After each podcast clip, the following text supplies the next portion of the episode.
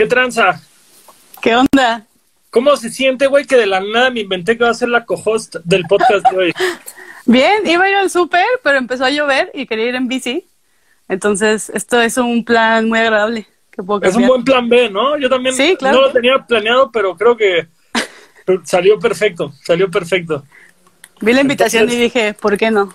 ¿No tienes una cerveza por ahí? Eh, tengo, es que estoy en un lugar, renté un cuarto por dos meses porque nuestra casa todavía no está. Y me hice como un loft y me puse el refri en el cuarto. Ah, frigobar gigante. Me Sí, o sea, literal es mi refrigerador. Espera, tengo un electrolit. Bueno, a ver, en lo que acomodas tu setup y te pones cómoda, para no presionarte, voy a hablar rápido con el público. A ver, justo alguien acaba de hacer un comentario con respecto a la canción Amigos y Conocidos que quería tocar el tema, güey. Hay gente que me dice, ¿por qué no pusiste a Sabino? ¿Por qué no pusiste a Richo Farrell? ¿Por qué no pusiste a Vicky? ¿Por qué no pusiste a Max? ¿Por qué no pusiste a Bebe Bebe? ¿Por qué no pusiste a Guachada Funk? Güey, con Guachada Funk no he hablado en plan compas con cuatro años, güey. Obviamente no va a salir en mi video. No tengo un problema con él, le deseo lo mejor, nada más pues ya no somos compas, güey.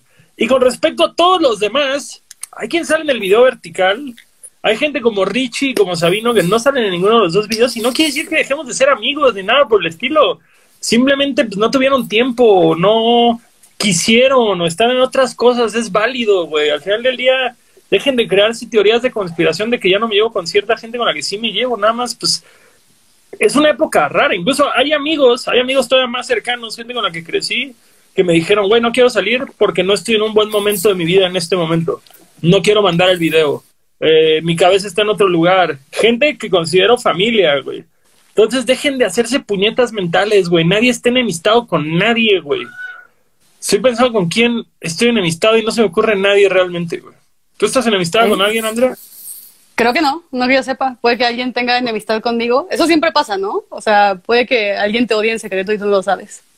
Exactamente, güey. Eso pasa. Y luego te enteras y dices, él, pero me cae también. y, y es bien Exacto. triste, güey. Sí, pero eso es parte como de, de la amistad siendo adulto. Es raro. Es raro, güey. Es raro. Y sobre todo es chido, güey, cuando después de un pleito muy largo te das cuenta que era una mamada, o la otra persona se da cuenta que era una mamada y se vuelven a caer bien, güey. Y se dan cuenta que todo fue una mamada. De los marineros. Ahí hay una banda con la que con cierto integrante no me llevo. Con los otros tres, todo bien. este. Con Kat. Kat y yo ya no tocamos juntos. Quiero un chingo al Kat. Es mi carnal. Vimos cosas increíbles. Musicalmente ya no nos estábamos entendiendo. Entonces se separaron estos caminos. Todo amor a Kat Scratcho. Rafael es mi carnal. Siempre lo vamos a hacer, güey. No puedes pasar seis años enteros en una van con una persona sin que sea tu familia excepto Gary Sharon cuando fue vocalista de Van Halen en el disco 3, porque tengo entendido que se cogió a la esposa de uno de los integrantes de, de los Van Halens. Entonces, güey sí lo corrieron de la banda y no creo que sean amigos hoy en día. Con No todo sé, que hay gente aquí. que supera, hay gente que supera esas situaciones, amigo. Pues mira, Johnny Ramón y Joey Ramón, güey. a- a- a la, la esposa de Johnny era novia de Joey. Y terminaron casados hasta el final de su vida. Y como que Joey jamás se lo tomó muy humorísticamente. Eso no lo sabía y ahorita justo venía escuchando un podcast que me recomendó Andrea Gonar, que se llama The Ongoing History of New Music. Y estaba escuchando el capítulo de Ramones. Y estaba, o sea, como que siempre que escucho, como que es una banda que puedo dejar de escuchar por años y de repente algo surge, o sea, que, o sea, como este episodio del podcast que digo de que "Verga, por eso me enamoré de esa banda. Y ahora tengo muchas ganas de escuchar a los Ramones. Y justo venía pensando en preguntarte por qué nunca habíamos hablado de los Ramones. No sabía cómo, o sea, lo escuché y dije, tengo que hablar con Gastón de los Ramones. Me maman los Eh, Ramones, güey. Eso era lo que quería saber. Te digo, te puedo hacer el comentario más random de cómo conocí a los Ramones. Dímelo. Me atrevo a decir que es la primera banda de punk que conocí. La conocí aproximadamente a los seis años por una película. No, no es cierto. Porque esta película salió al del 96, lo estoy viendo. Yo tenía 10 años, entonces la, la- habré visto a los 10 o 11 años porque todavía no tenía interés en la música. Pero justamente es una comedia, güey, en la que sale Tom Arnold y David Paymer. Y es un criminal, güey, que secuestra un carpool, güey. O sea, como que estos carpools que la jefa con camioneta que pasa por todos los niños Ya, que los llevan a la sí, sí. escuela. La ronda. la ronda, pues el, el papá, güey, es justamente David Paymer, que creo que ahorita es el papá en la serie de Lil Dicky. Y este va a llevar a los niños a la escuela y Tom Arnold, güey, secuestra, güey, el coche, güey. Es, es un güey que debe dinero, entonces secuestra el coche pensando que va a sacar feria de eso. No me acuerdo mucho de la trama, güey. Pero en algún momento, güey, pone I Wanna Be Sedated, güey. O Beat on the Brad, güey. No me acuerdo cuál de esas dos, güey. Vi la película a los 10 años, güey. También denme chance, güey. Pero, pero justo fue este tema, güey, de que, de que literal mencionaban la letra de la canción y se me quedó pegada. Sí, no te gustan los Ramones y no sé qué. Y también, a esa misma edad, en casa de esa misma prima que tiene mi edad, o un año más grande, vimos Cementerio de Mascotas, güey. Y Ah, el, claro. el, el conductor del tráiler que mata al niño viene oyendo a los Ramones, güey.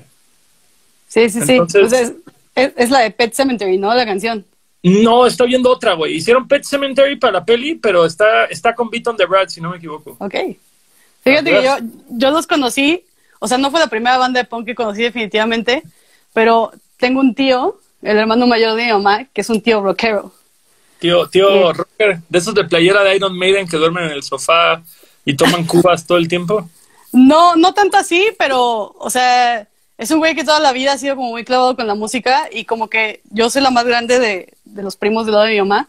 Fui como que la primera que se empezó a interesar por la música, entonces como que vio y dijo, uy, a huevo, porque no tiene hijos. Entonces fue como de que a huevo alguien a quien pasarle mi conocimiento. Y cuando yo descubrí de que a Blink, que a Green Day, así me dijo de que, mira, mija, te voy a enseñar lo que es bueno. Y me dio un, eh, el compilado este de la portada amarilla, que es como el best of, como el más famoso. ¿De los Ramones? Ajá. ¿No lo has Sí, visto? sí, sí. Sí, Ese. sí, sí, sí. Me Oh. lo dio y no mames, me voló la cabeza. Yo el primero que tuve de Ramones fue el de. Igual uno que se llamaba como Saturday Morning Cartoons o algo así, que venía la de Spider-Man, güey. Y como puras versiones en vivo o algo así. Era creo que un concierto o algo por el estilo, güey. Eso de los best of era como compilados, era bien bonito para descubrir música cuando, cuando éramos jovencitos. O sea, creo que, que- era chido cuando, justo cuando te gustaba un grupo y, y era como, no tengo para conocer su discografía disco por disco, inyéctamelo a las venas. A, a mí eso fue, eso fue con Bob Dylan, güey. ¿Tenías el Essential Bob Dylan? Essential Bob Dylan y Claro. hasta la fecha creo que es un pinche discazo el Essential Bob Dylan y el Essential Tupac. Es que, pero luego no te pasaba como que comprabas los, los de Greatest Hits o algo así y luego escuchabas como otros discos que generalmente eran los que estaban en oferta. Porque mi, mi método para comprar discos cuando era niña y no tenía dinero era como que compraba el que más canciones tenía porque pues era más por tu dinero, ¿no? Entonces era de que veía, por ejemplo, el primero de Blink que compré así en físico fue el Mark Tom and Travis Show porque tenía como veintitantas canciones, pero yo no sabía que era en vivo. Entonces comprabas como los, los greatest hits o así, y luego el siguiente era el que estaba más barato. O sea que decías, ya, me gustó esta banda, ahora quiero otro disco. Y generalmente, generalmente el que estaba más barato era el más culero. Güey, yo me acuerdo mucho cuando, cuando empezó a estar MXPX en secundaria, güey, que eran carísimos todos los discos porque eran por importación. Y entonces, mix-up, no, los que eran de que B67. No, bueno, esos ya eran porque traían una playera o era una edición japonesa. O, esto todavía estaba en el marco del B28, que eran 228 pesos. Ah, ya. Pues sí. Pero pues en esa época eriza, güey, esos son dos discos nacionales, güey, casi, casi. En- Entonces, justo, güey, como que agarré uno y dije, no mames, viene Chick Magnet, ya chingué, güey. Y era uno bien culero, güey, que es un lado B de que sale el, el logo, güey, así como saltando en su patineta, todo en fondo rojo, güey. Ah, ya. Siempre, Sí, sí, quise sí. Life, siempre quise Life in General, pero era carísimo, nunca lo compré, güey. Y cuando finalmente lo tuve, ya no me gustaba MXPX. Son de esos que también yo no te pasaba que, supongo que estás hablando de mix-up porque pues, somos de provincia y era como tenías que ir a explorar. No No teníamos, este, ¿cuál era la otra? Tower Records, güey, que era la que sí había en el DF. Ah, sí, no, acá si bien te iba a Mix Up en Guadalajara, cuando venía a Guadalajara, que era como casi siempre que iba con mi familia a Vallarta y parábamos a comer aquí. Era- había Mr. CD, pero no, y tenían muy cosas, cosas muy buenas importantes. Ahí encontré los Emo Diaries. ¿Nunca escuchaste los Emo Diaries? No, Emo Diaries, no, güey. Era un compilado como de, de emo, pero de este emo más apegado como al hardcore. O sea, Eh. como, este, The Promise Ring y ese pedo, No, todavía un poco más, más moderno. como- no, no más moderno, sino como un poco más apegado a esta definición de copypasta, como de, nunca has visto ese copypasta de, te estoy hablando de cosas muy juveniles, ¿verdad? Slang del internet. Ahorita no me entendiste que era SMR. No sé qué es eso. Es, es cuando estos videos que hacen, que, que seguro si lo has visto, está rarísimo, que es gente haciendo ruidos, o sea, que solo es un micrófono y hacen como ruidos, como gente comiendo y graban ese, ese audio. Ajá, y se escuchaba como que estabas masticando algo al principio. Pues dije que sí estabas empezando un podcast de ASMR. No mames, nunca había oído ese término. El otro día una morra me puso F. Y yo como, ¿es esto como fail? No, es algo bueno. Y yo... ¿Te puso F? O sea, solo F. Solo F, que creo que es algo de, un videojuego. Sí, Dijo, no, es, que, respeto o algo así. Como que, ajá. Pero ¿por qué no F respeto, güey? No me acuerdo qué videojuego es, pero también vi, es que, o sea, cuando uno es viejo tiene que estar eh, actualizándose constantemente para que los muchachos no te no se burlen de ti, tú no te des cuenta, ¿no? Entonces... ¿Te conté la vez que más ruco me he sentido en mi vida a la verga? No, pero cuéntalo para estas 100 personas que están aquí. Estamos tocando en Yucatán eh, con Ed Maverick, eh, abriendo el show de Ed Maverick.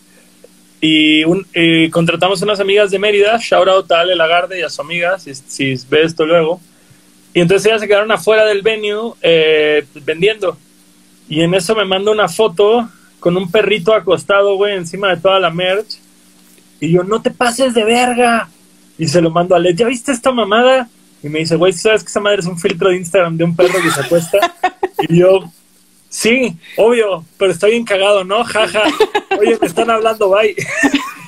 y yo avergonzadísimo de que pensé que había un perro sobre las playeras, güey. Así de pinche abuelo, güey. Yo, yo, yo vi ese filtro, pero no sé si viste un video que también estuvo circulando en Twitter de que lo ponen como en medio de la calle y dices como, no, van a atropellar al perrito. Ajá, ajá, esa Ajá, ese. Bueno, eso fue lo que me hizo quedar como el pinche boomer más boomer de los boomers.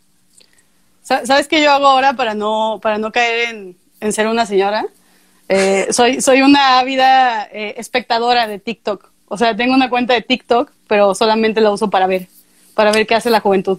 Oye, yo abrí TikTok porque, porque no quería que me ganaran el username, pero nunca lo usé. Y Universal ya me pidió que lo use. Entonces ayer subí mi primer TikTok y sale Andrea escapando de que la estoy grabando, güey. Porque, porque no mames, el día, güey, que trate de hacer una coreografía va a ser el día, güey, que la gente me va a dejar seguir en internet. Pero podría, podrían tú y Andrea volverse como una pareja famosa de TikTok. Pueden hacer coreografías. Eh. Por supuesto que no. Güey. Mira, güey, después de media hora, güey, de estar scrolleando, porque eso sí, güey, me mama ver gente bailar, güey. Si es una de las cosas que más me arrepiento, güey, el haberle jugado al rockero en mi adolescencia y no haber aprendido a bailar, güey.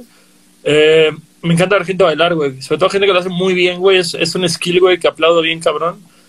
Pero luego también me recomendaba la familia de Eugenio Derbez, güey. Y puedo decir que no soy necesariamente fan de su humor, güey.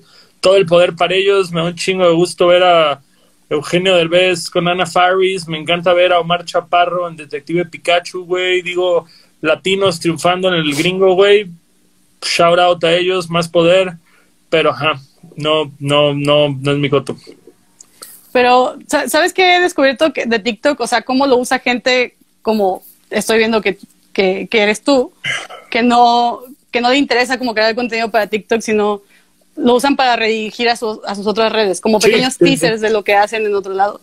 O sea, yo, porque, porque soy una gorda, me sale puras cosas de comida. O sea, ya es que el For You page, o sea, como el feed, te empiezan a salir cosas, aunque no sigas, como que se da cuenta el algoritmo de TikTok, este, de qué es lo que te gusta ver, o sea, en qué videos te quedas más tiempo. Y ahorita me están saliendo como puros de recetas.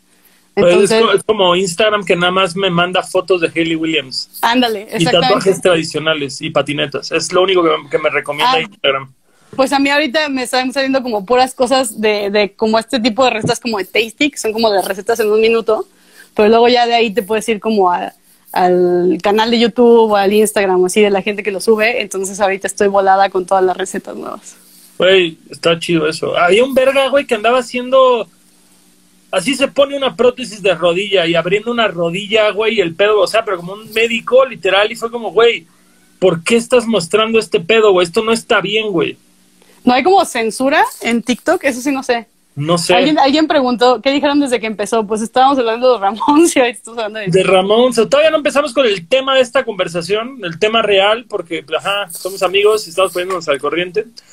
Pero, eh, fíjate que se me ocurrió que podría ser algo productivo, güey. La verdad, a me gusta, me gustaba un chingo freestylear y dejé de hacerlo porque me dediqué a otras cosas. Entonces, como que hasta podemos hacer como una temática, güey, de decir como, pon un tema y voy a tratar de freestylear un minuto entero de eso y diario hacer un freestyle distinto en TikTok. Ah, eso está buenísimo. Ya encontraste tu, ya encontraste tu, Encontré tu mi nicho, güey. Sí, y tal vez eso me ayude, güey, para que posteriormente en los shows, güey, pueda freestylear, güey, sin cagarla, güey. Y luego, ¿sabes qué? Hay como, como esta onda de dúos, que la gente puede agarrar tu video y como hacer un dúo, entonces pueden hacer ahí como batallas y se pueden contestar. Güey, pero puede ser en tiempo real. No, no en tiempo real, pero por ejemplo, o sea, puedes tú subir como un, un güey, sí, verso, como ¿se yo llama? subo un minuto y luego Ajá. alguien me lo contesta y sube y luego yo subo otro, estaría chido, güey. Ándale, La ahí neta. está. Dame el 10% nada más de lo que ganes de ahí por esta idea. Banean a banda LGBT, ¿qué, qué hizo, güey? No sabía eso, eso no está chido, güey. En, en. TikTok, pero a mí me sale un montón de contenido LGBT en el For You page. Porque TikTok Toma conoce esto. más de ti que tú mismo. Que tus papás, después de que te vas de la casa. ¿Sí? Te- No sabía eso yo tampoco. Güey, lo que está cabrón es el pedo, porque me lo dijo Andrea, güey. Andrea, novia mía, no Andrea, persona de aquí. Eh, me dijo que justamente está muy cabrón el pedo de la dismorfia, güey. O sea, y, y lo estábamos viendo ayer, güey, de que te puedes aclarar los dientes, bajarte los cachetes, güey, eh, maquillarte, subirte cejas, todo este pedo. Y dices como, güey, ¿qué estás queriendo vender, güey? La neta, ese pedo sí está muy friki a la verga, güey. Está muy O sea, raro. Yo he visto, ah, justo hoy vi una, una, no sé si era alguien conocido o no, pero en Twitter como de que un hilo de, de subir, no sé, fotos tuyas de así como los, una de los últimos cuatro años. Y me saltó mucho que como que la morra que vi que subió esas fotos, las últimas dos fotos eran como con filtros. Era como que, güey, o sea, eso no refleja No. realmente... Ajá, eso no cuenta, güey. Nada, estás hablando de tus inseguridades actuales, pero no estás hablando de tu persona actual, güey. Sí, eso, eso no sé. Como dice Alberto que por qué sé tantas cosas de chavos, pues porque soy una persona muy curiosa, pero por ejemplo ese tipo de cosas es algo que no puedo entender. O sea, sí me perturba mucho ese uso de los filtros. Güey, para la gente como yo que tenemos dientes amarillos, güey, estamos orgullosos de nuestros amarillos dientes, güey, es una mierda medio ofensiva, güey. Es como ese filtro de pequitas, güey. Ese pedo, güey, es este apropiación cultural, güey. De todos los que, de todos nosotros que crecimos en, en, en una ciudad con un chingo de sol y nos pegaba y ahora tenemos cáncer en la piel. Y ustedes usándolo por razones estéticas, váyanse a la mierda, güey. Quiero su dinero. No, pero luego está, está muy culero que, o sea, imagínate lo que, lo que le hace a la gente que usa muchos filtros para subir sus fotos, porque te mueves poquito y ya te ves tú en realidad, es como, ay, cabrón. Pues. Ajá. Y Sí, sí, sí. Entonces es mejor estar acostumbrado a aceptarte, aceptar Feo. tu fealdad. Feo, pero seguro. Eso Ajá. vale más. Exactamente. Exactamente. Empecemos con lo que nos truje Chencha. Eh, no sé si leíste este rollo cuando te llegó la invitación a tu casa hace una semana, pero este hice un playlist. El año pasado tenía como esta idea de hacer un playlist mensual en mis redes sociales y empecé a subir videos con amigos platicando de la curaduría de dichos playlists y es algo que se perdió en el camino. Y justo ahora que hicimos el, tema de amigos y conocidos, eh, pues decidí hacer un playlist, decidí retomar el tema de hacer, eh, dice Lili, fea e insegura. No, Lili, ni eres fea, pero creo que sí eres un poco insegura, pero eso es porque te gusta el grunge, porque eres bien chida. Te cueme, Lili. Este, decía, entonces fue como una gran excusa, güey, para empezar a este playlist. Se llama Amigos y Conocidos. Mucha de la gente de este playlist tú la conoces, porque también son tus amigos o tus conocidos. Eh, o nada más los conoces y ellos no a ti, entonces no es si conocidos entra, pero, pero conocibles. Eso estoy, estoy, estoy muy cómoda con mi posición de, de saber todo de todos y que no todos sepan todo de mí. Estoy muy cómoda con eso. Suena como algo que diría un personaje de Game of Thrones, güey. Así que más poder, más poder para ti, Littlefinger. Este. Me quedé con una duda hace un rato, güey. Estabas preguntando por podcast en, en este en Twitter Ajá. y dijiste que no querías que te recomendaran ni La Cotorriza, ni Leyendas Legendarias, ni Alex Fernández. Ah, no, porque son los que son los más conocidos. O sea, o sea, nada en contra de esos podcasts, excepto la cotorriza, no es mi humor. El de Alex Fernández me gusta, Leyendas Legendarias me encanta, porque es como, es todo mi trip. O sea, me encanta. Los podcasts que más escucho son de, o sea, como de True Crime en general. Y cuando salió Leyendas Legendarias, que fue, sí, no sé si sabías esto de mí, pero soy muy, muy fan como de, de todo esto del True Crime, de que Discovery ID es el único canal por el que contrataría el cable. Y gracias a que llegó Netflix y sus documentales de crímenes reales, ya no tengo que hacerlo. Ya puedo elegirlo. Pero siempre, está chido. es lo que más escuchaba y cuando llegó Leyendas Legendarias, que era como el primero que yo escuché en español de lo mismo, me, gustó mucho. Pero sí, nada, nada en contra de ellos, sino es como que los más comunes, pues cuando lanzo una pregunta a Twitter y alguien dice luego, luego siempre, Leyendas Legendarias, y es como que gracias, ya, ya lo topo. ¿Has oído de Alex Fernández? sí, sí, sí. Jamás en mi vida. Nunca. Dicen que es un buen tipo. Dicen que es, es, una persona súper agradable, la neta. Sí, es de las pocas personas, porque pues ya ves, a la gente le gusta el chisme, es de las pocas personas de las que nunca he escuchado un mal comentario. O sea, como de las pocas figuras públicas que todo el mundo habla excelente de él. Güey, totalmente, güey, totalmente. Hay que empezarle un escándalo para hacerlo humilde. Ah, ¿Cierto? pero gran podcast, nada en contra de esos podcasts. Pero bueno, vamos a hacerlo. Ok, empezamos, empezamos este playlist majestuoso con amigos y conocidos de Longshot. ¿Por qué? Porque tengo que promocionar esto. Andrea, ¿tú sales en el video? Yo salgo en el video este, brindando con café. Con café, exactamente. Eh, creo que es una canción bonita, para quien no sabe, pues es una canción que acabamos de sacar, pueden ver el video en redes sociales, en, digo en YouTube. Eh, y justo es un tema, casi casi la misma razón por la que empezó este podcast. Extraño un chingo a mis amigos, Andrea, una de ellos, aunque, aunque fuiste de las últimas personas que vi, según yo. Sí, nos vimos poquitito antes de que empezara el encierro, ¿no? Porque te acuerdas que yo, eh, yo me iba a ir a España a trabajar y justo por eso tuvimos que hacer las últimas tomas del video en modo express. Literal, estábamos terminando de, grabar antes de que yo me subiera al avión, casi casi. Para quien no sabe, justamente Andrea hizo el video de Ladrillo y Cemento, eh, canción que también está en este playlist, porque tengo que hacerme promoción. Y lo único que puedo decir es que no me gusta, güey, que salga con los ojos cerrados, güey, porque la segunda mitad del video la grabamos muy temprano en la mañana y como que yo me acuerdo que tomé un chingo de café. Es más, tengo la cafetera de Daniel todavía en mi cajuela después de casi medio año. Eh, pero dormidísimo, güey. Entonces siento que toda la parte de la azotea salgas con los ojos de topo, güey. Fíjate que no lo había notado, porque más bien, o sea, en lo que nosotros, la, la, el, el, motivo de hacerlo tan temprano, pues era la luz, y la luz se ve muy bonita. Entonces, la, la, crítica aquí nunca fue contra la luz. No, no, pero no lo había, o sea, no había, no noté eso de los ojos. Creo que en una de las primeras tomas, tal vez ahorita que lo dices, estoy como viéndola en mi cabeza. Y sí, pero, pero me parece que es un gran video, no porque lo hayamos hecho nosotros. El yo y yo. Yo creo que es un gran video que transmite un chingo de cosas, así que respect. Espero que hagamos más videos juntos. Me encantaría. Como el que me pues, bateaste hace poco. Es que, es que me daba miedo, güey. La neta todavía estoy bien paranoica. ¿De los videos? No, no, de, de viajar o sea, de subirme a un avión ahorita, porque para las road trip, road trip a la verga, güey. Este, sí, Gastón, Gastón nos invitó a grabar otros videos, pero la verdad es que lo rechazamos porque iban a ser mi sobrina justo unos días después y pues quería ir a conocerla. Y no quería como arriesgarme a, a que si me subía a un avión para ir al DF, o sea, porque aparte me dijiste como el miércoles de que necesito que vengan el viernes, como suele ser las cosas en, en Gastonlandia. En Gastonlandia, exacto. Y, y sí, fue como de que no, si, si nos vamos, o sea, me amenazaron de que no, se puede conocerla, tendrías que encerrar 15 días para que no pongas en riesgo a nadie. Y yo de que no, esta vez tengo que seguir mi corazón. Pero bueno, ahí vienen un chingo de videos más para que hagan.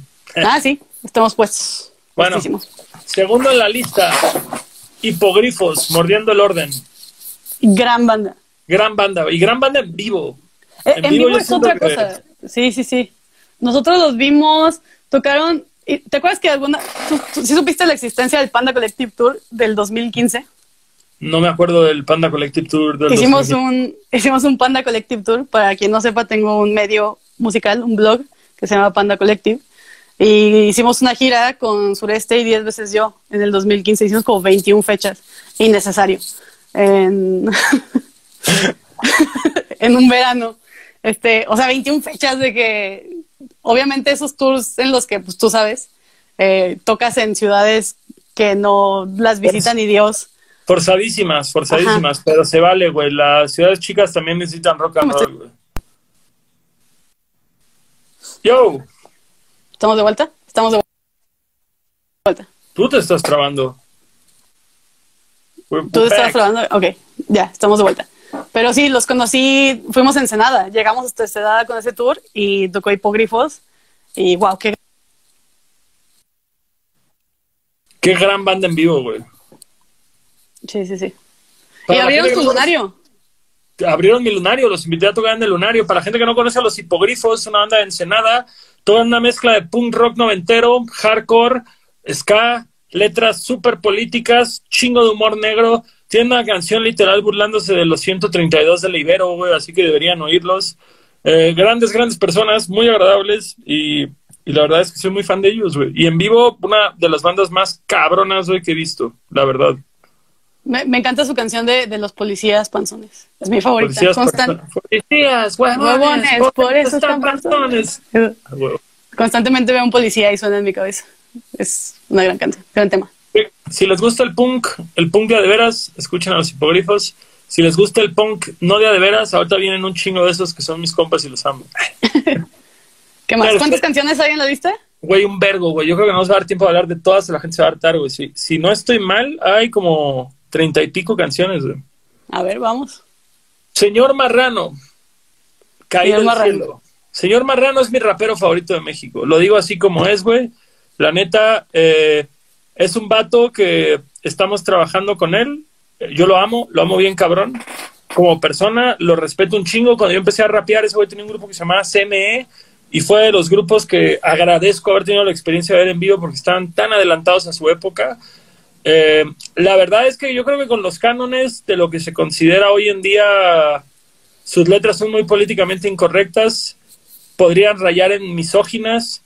No comparto muchos de los valores del señor Marrano porque es un güey que todo el día se dedica a hablar mal del feminismo en, en, en Twitter y en Facebook. En Facebook, no en Twitter, perdón. Pero llega este punto en el que digo, por- porque aparte el güey fuera de, fuera de la computadora es una gran persona, güey. No es un vato misógino, no es un vato culero, no es un vato agresivo con las morras para nada, güey. Es una gran persona. Nada más tiene esta cura. Pero, pues, sorry, güey, sí, sí siento que es un tema de decir, me gusta demasiado su música. Perdón si decepciono a alguien por promoverla. Me encanta. No, y está, o sea, y es la clara prueba de que, o sea, puedes tener ideas muy diferentes a tus amigos y no por eso van a dejar de ser tus amigos. Totalmente, güey, totalmente. Este, y creo que eso es importante, güey. Creo que es importante la, de, de- desarroll- eh, justo, güey. Digo, obviamente hay cosas que son como líneas que no se pueden cruzar, güey, pero, pero justo creo que todos deberíamos trabajar en la tolerancia, güey, de lidiar con gente que no comparte nuestras opiniones. Es bien difícil tener amigos que son de derecha así radical, güey. O sea, ¿Tienes como- amigos que son de derecha radical? o sea, como güeyes que se pronuncian a favor, en contra del aborto, güey. Y dices, sí. como, verga, güey. O sea, no sé cómo, no sé cómo verte y no pensar que un imbécil, güey. Es que, ajá, puedes, como- puedes como tratar de excusarlos porque es gente que quieres. A mí me pasa de repente con gente que iba conmigo en, no sé, primaria y secundaria y que todavía tengo como estima por ellos y los veo en redes sociales. Y trato de entender como, por ejemplo, con este tema del aborto que, que están en contra de. Digo, como de que, bueno, o sea, me acuerdo de sus papás, me acuerdo de la educación que recibieron, me hace sentido que ese sea su pensamiento ahorita, pero también es un poco inexcusable que en el 2020, con tanto acceso a la información, todavía piensen eso. Pero entiendo que es triste que estén atrapados como en su contexto y, y cegados un poquito en su privilegio, pero, o sea, trato de entenderlo. Es que, güey, yo creo que el punk, el punk es algo por lo que todos deberían pasar, güey. La neta, creo que... Totalmente. Pero, pero es muy chistoso. Un amigo mío, un, bueno, un amigo, no, no, no he vivido tantas cosas con él para llamarlo mi amigo, pero un compa, güey, de Mérida, que lo conocí por el punk, que el güey es mayor que yo, que el güey oye un chingo de punk y Bad Religion, Pennywise, NoFX, todo esto. Y el güey es de super derecha, güey. Y es como, Oh. vato, crecimos oyendo las mismas bandas, güey. ¿Cuál es tu excusa? Sí, eso, eso es lo más sorprendente. Es como entonces, ¿qué estabas escuchando? O sea, no estábamos escuchando las mismas letras, no veíamos, no sé, no, no veíamos las entrevistas en las que las cantantes de estas bandas explicaban sus posturas políticas. O sea, creo que a mí me pasó que yo formé muchas opiniones gracias a eso, o me interesé en ciertos temas gracias al punk, como tú dices. totalmente, güey, totalmente. O sea, tantas putas cosas.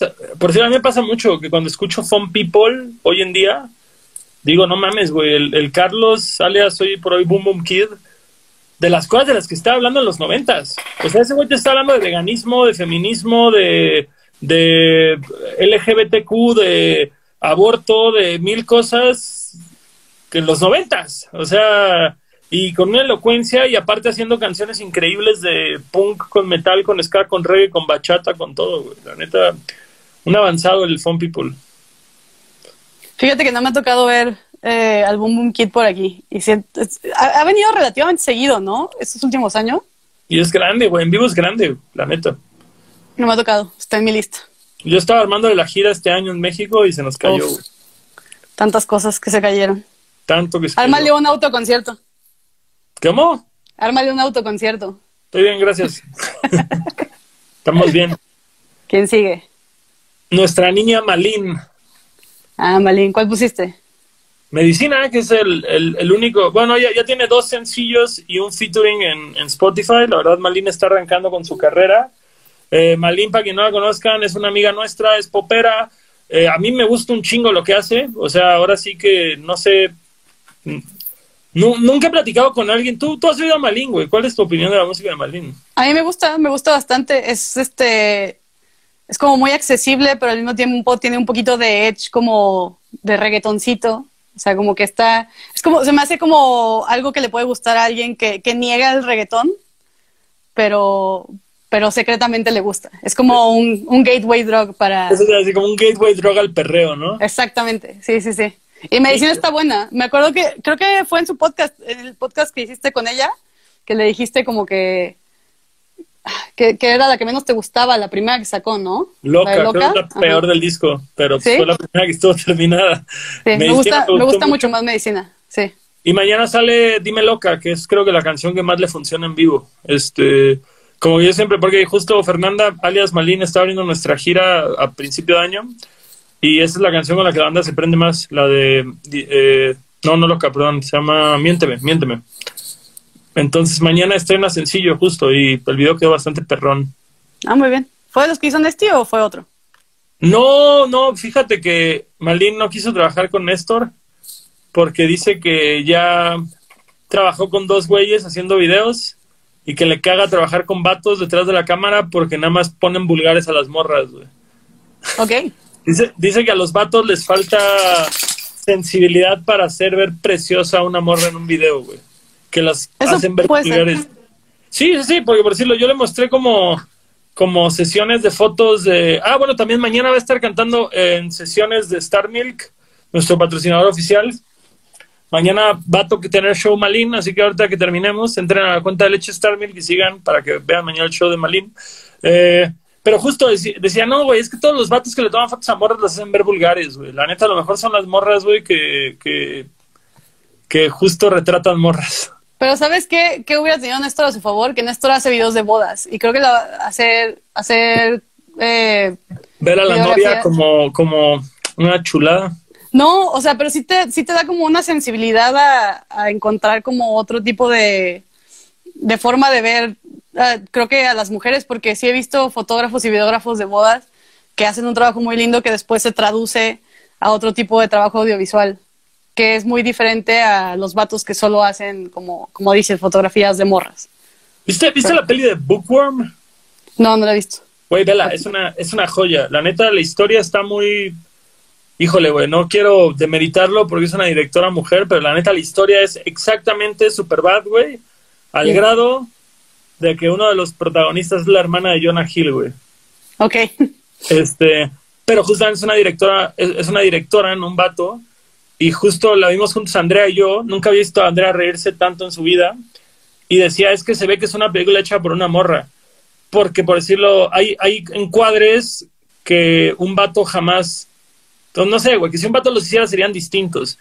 Creo que el más accesible fue una escena que está una morra en ropa interior en la alberca, y dices, no hay un close-up a su culo, güey. O sea, justamente es este tema de decir, bueno, incluso cuando se ve el culo de la morra nadando, no se ve de una forma lasciva, güey. O sea, no se ve como, como vamos a mostrar el culo de la morra. Es como algo bien circunstancial. Y dices, pues sí, sí es cierto, güey. La neta, son cosas que probablemente como vatos siempre tenemos presentes, por más deconstruidos, deconstruidos que estén mis amigos, güey.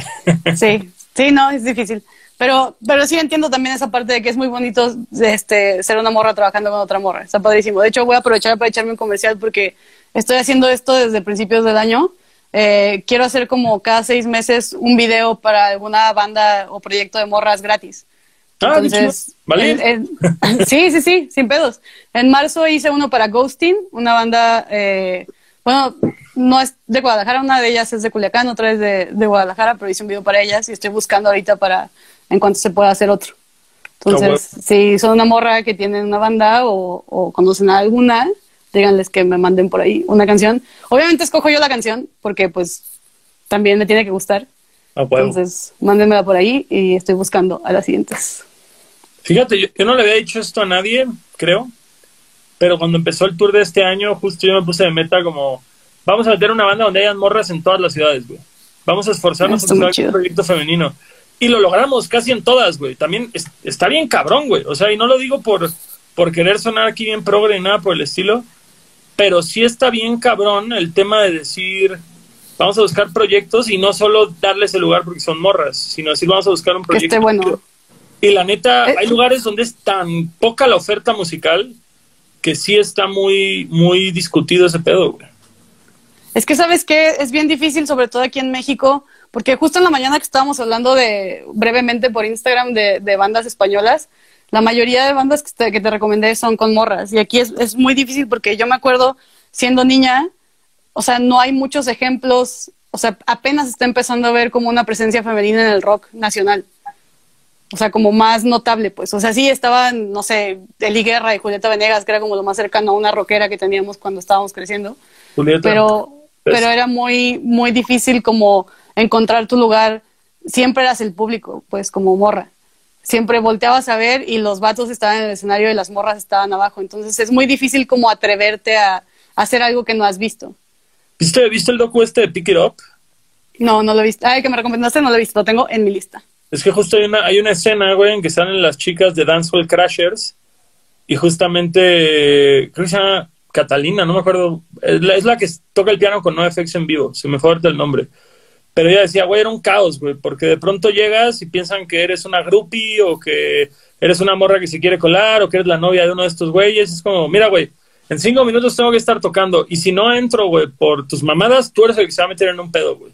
Y, y, dice, güey, la misma puta historia en cada puta ciudad, güey, de que quieres entrar y no, no, no, tú no, esto es para la banda y así dices, verga, güey. a mí me ha pasado y no como, o sea, no como persona que hace música y creo que a cualquier mujer que trabaja en la industria musical le ha pasado también, o sea, no hay casi no hay día en el que yo llegue a, a, chambear en otra ciudad y que me pregunten que cuál de los de la banda es mi novio, o, sea, cuál de los del staff es mi novio, pues. Es, es, menos ya, porque hay muchas mujeres muy chidas trabajando que, que, están como en una posición de poder ya más elevada dentro de la industria en los últimos años, pero hace cinco años era de ley. De que, ¿Cuál es tu novio? O sea, y qué incómodo era. Me imagino, me imagino. Y digo, son cosas que a uno no le pasan, pero pues Ajá, qué bueno que, qué bueno, como dices, qué bueno que ya empiece a haber conciencia y qué bueno que ya no sean nada más vatos metidos en la industria, sino que ya más morras estén a cargo de esta Creo que es un avance. no soy su novia, soy su tía. Exacto. La figura materna también. Son mis hijos, los traje Vámonos al siguiente de la lista. Proof. ¿Conoces a Proof? Lo conocí, fíjate que no he escuchado su música, pero lo conocí porque una vez que vendiste playeras en el estudio, iba a Proof. Muy amable. Ah, claro, sí es cierto, sí es cierto. Tocamos juntos en un festival en diciembre del 2018 en, en, Guadalajara, si no me equivoco. Sí es cierto. Wow, ya 2018. Güey, qué rápido pasa el tiempo. y más cuando te roban un año. Para los que no conocen a Proof, es rap muy poético, muy oscuro, muy, muy escuela española, tumbadote, cero melódico, cero queda bien, cero doble tiempo trapero, grandes barras. También es un güey que se mete a las batallas de rap. Es muy, muy cabrón, mi amigo el Proof. Y ahorita justo está sacando sencillo tras sencillo de su próximo disco, Minotauro. Chéquenlo. Y ahí tenemos a alguien que sí conocemos, chingazo de Kung Fu. chingadazo de Kung Fu con la canción Tabique de Oro, que es una de mis favoritas, güey, que, que habla de que se enamoró de la nariz de su novia. Y Ah, creo que es eso no como una connotación. Pensé que era una de referencia cocaína. a la cocaína. Ah, Estoy exacto. seguro que es eso, güey. sí. Pero tú te llevas eso. chingadazo, ¿no? Sí, sí, sí, sí. Eh, con Marino y Beto son los que más cotorreo, creo que con Ale jamás he platicado. Pero debe ser una persona agradable porque pues los otros dos son muy agradables. Güey, Alejandro de Chingazo Kung Fu son las personas más interesantes que vas a conocer, güey. El vato fue editor de Vice por varios años.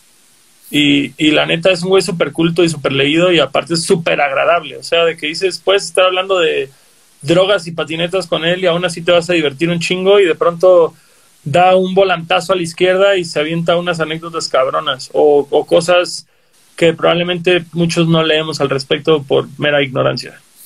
Claro. Oye, qué, qué, qué buena lista estás haciendo de, o sea, qué buena playlist, a pesar de que todos son tus amigos y podría considerarse como una especie de nepotismo amistoso. Es nepotismo, güey, es nepotismo, amigos y conocidos. Estoy hablando de pura gente. Pero, pero, o sea, tienes amigos muy talentosos. Qué bien. Güey, totalmente, totalmente. La neta, respect. La siguiente banda es todavía más talentosa, güey. Así que lo que voy por otra chévere te va a tocar a ti escribirlos. Son unos, unos jóvenes del DF llamados Belafonte Sensacional.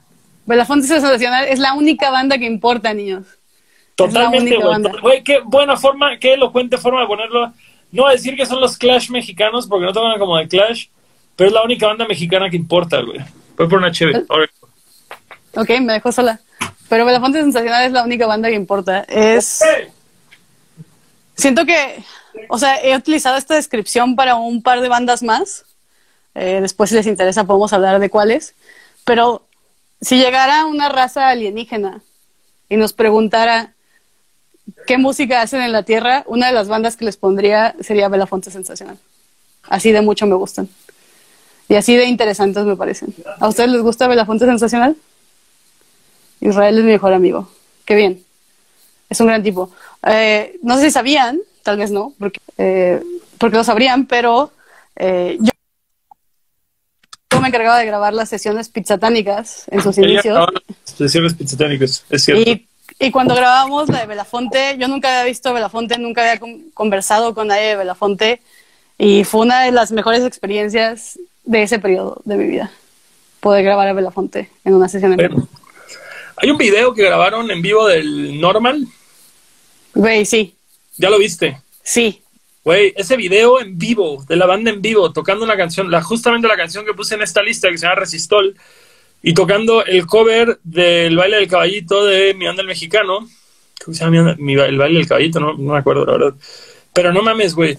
Ese video de Normal en vivo es mi lugar feliz, güey. Cuando estoy triste me meto a verlo, güey. Yo creo que si en algún momento hiciéramos, porque deberíamos hacerlo, y me refiero a tú y yo como alguna especie de documental compilado, eh, registro histórico de la escena independiente mexicana, ese video tendría que estar, o sea, como materia de estudio.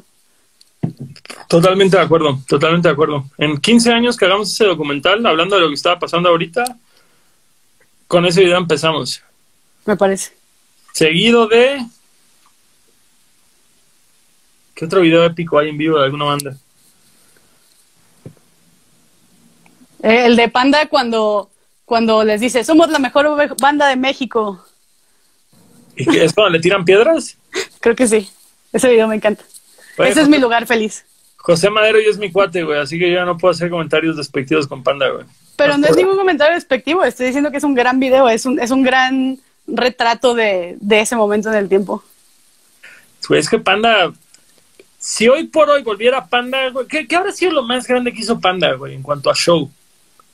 Pues su despedida, ¿no? ¿Dónde fue? No fue un... A ver, alguien... Por aquí seguro hay un fan de Panda. Seguro hay un chingo de fans de Panda acá, güey. Digan cuál fue el concierto más grande. ¿Hicieron alguna vez un Foro Sol? No, no creo. No Yo hicieron... creo, que, yo creo que hoy en día podrían hacer un Foro de Sol sin pedos, güey. Sí, si regresaran, por supuesto que sí. Digo, el Panteón ya tiene tres, güey. Chingue su madre, que Panda no haga uno, no mames. Sí, podrían hacerlo. Que sea como una reunión one-off, así de que una sola, que la vendan en, millones de pesos, llenen un foro sol. Alguien, arena, alguien dijo arena. ¿Cuál ¿Qué, arena? qué es más grande, güey, que el Foro Sol, güey? ¿Qué, qué es la arena? Arena Ciudad de México. Austin TV es igual, de grande. En nuestros Mm. corazones, tal Sí, vez, en nuestros corazones. Eh, en MTV, en Dos- ah, Monterrey, Arena Monterrey.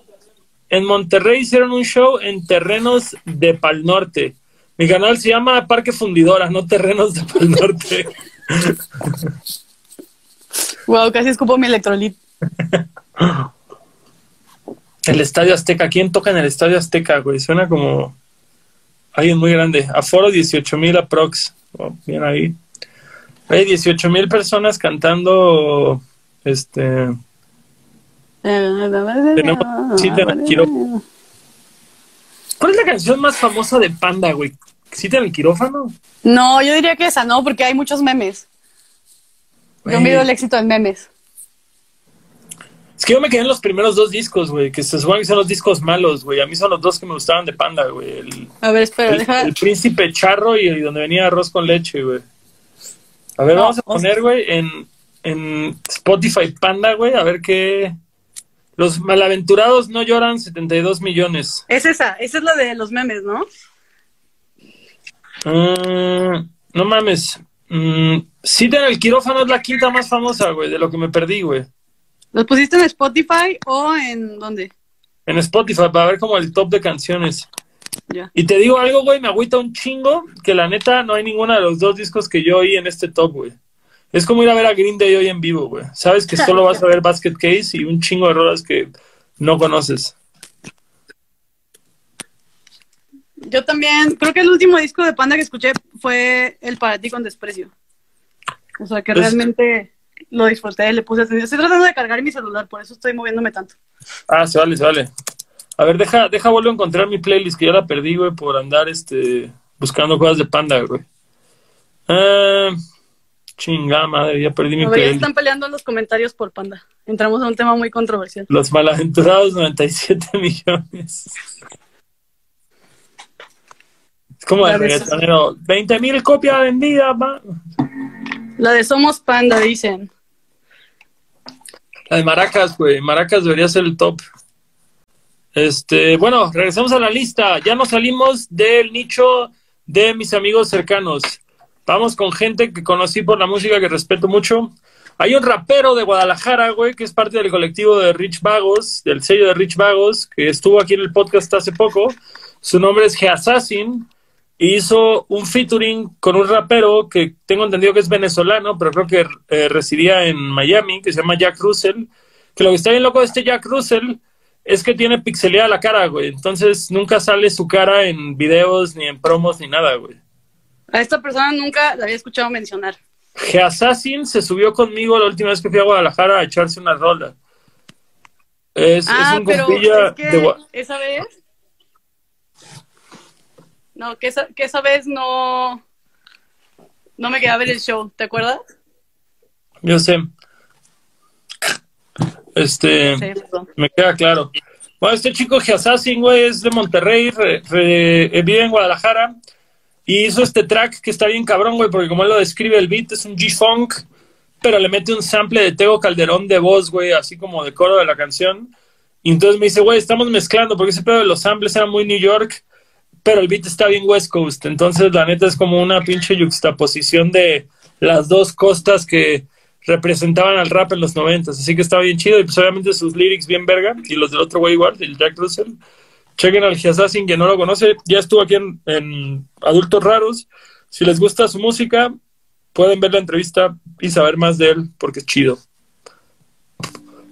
Oye, ¿y esta playlist va a estar para siempre?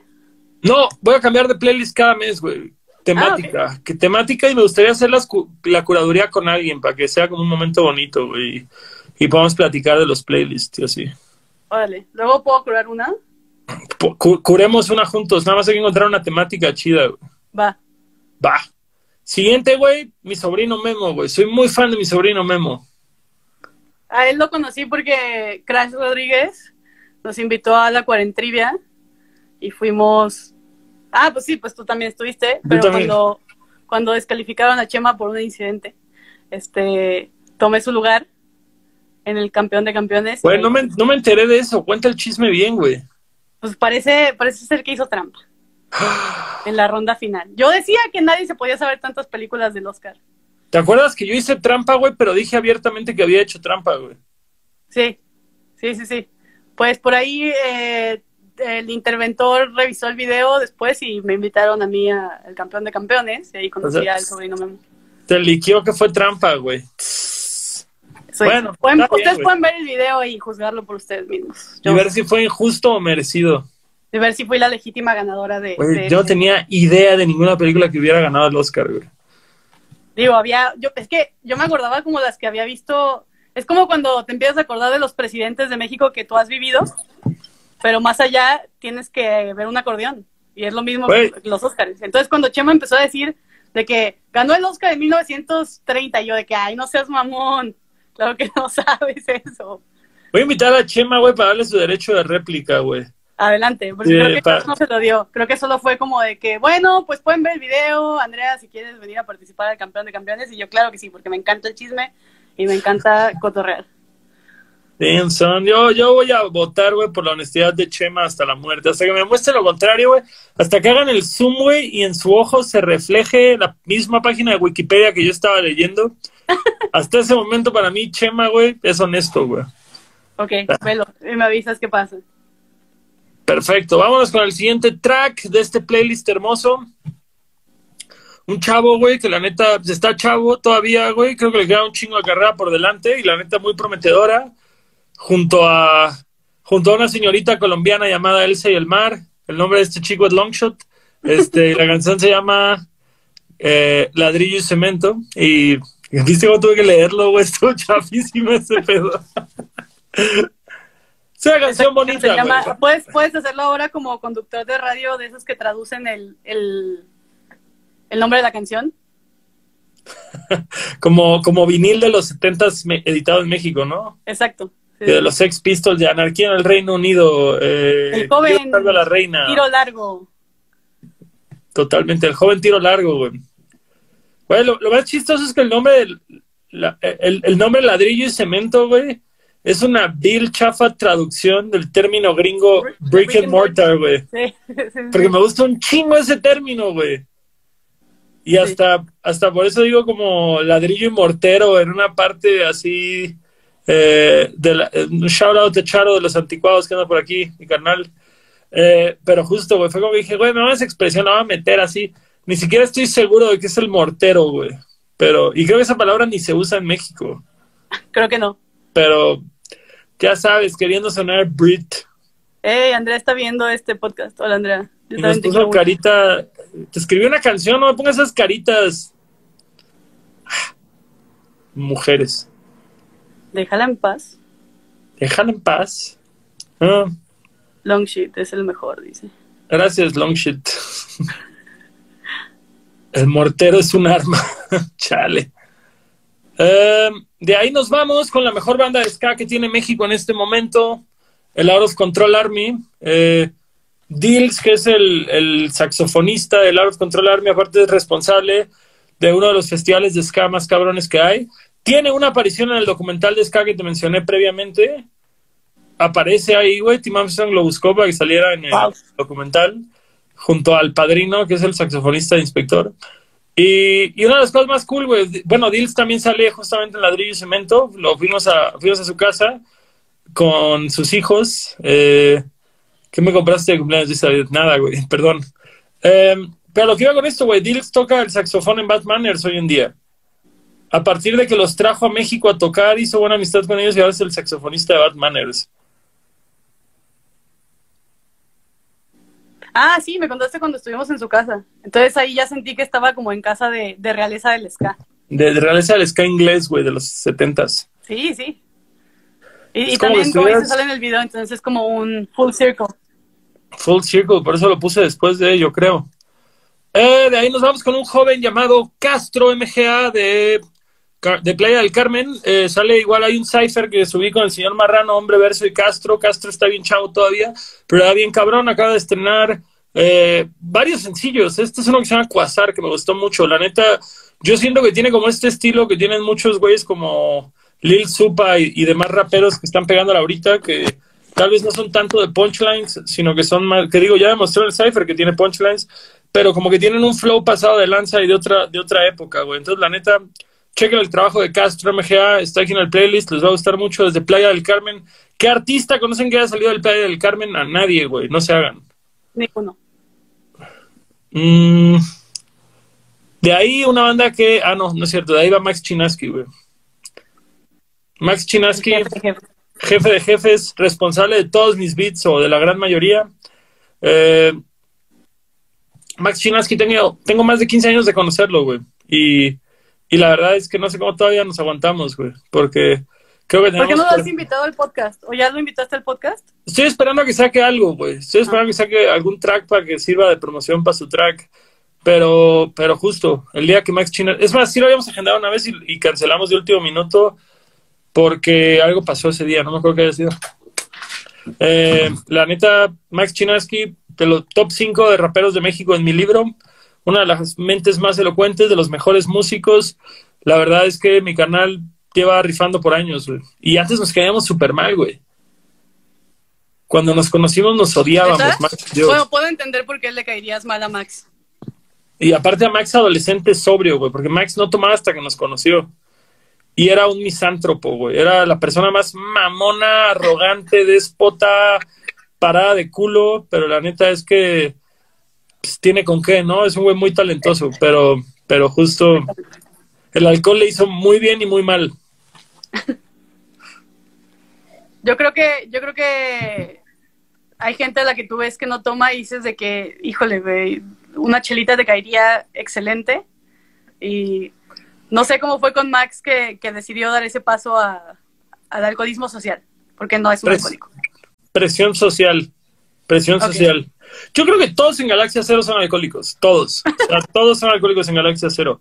A la menor provocación todos acaban hasta el pito, güey. La neta. Entonces, respect a mi ¿y cuándo sale? O sea, me, estoy, me estoy trabando un poco, creo.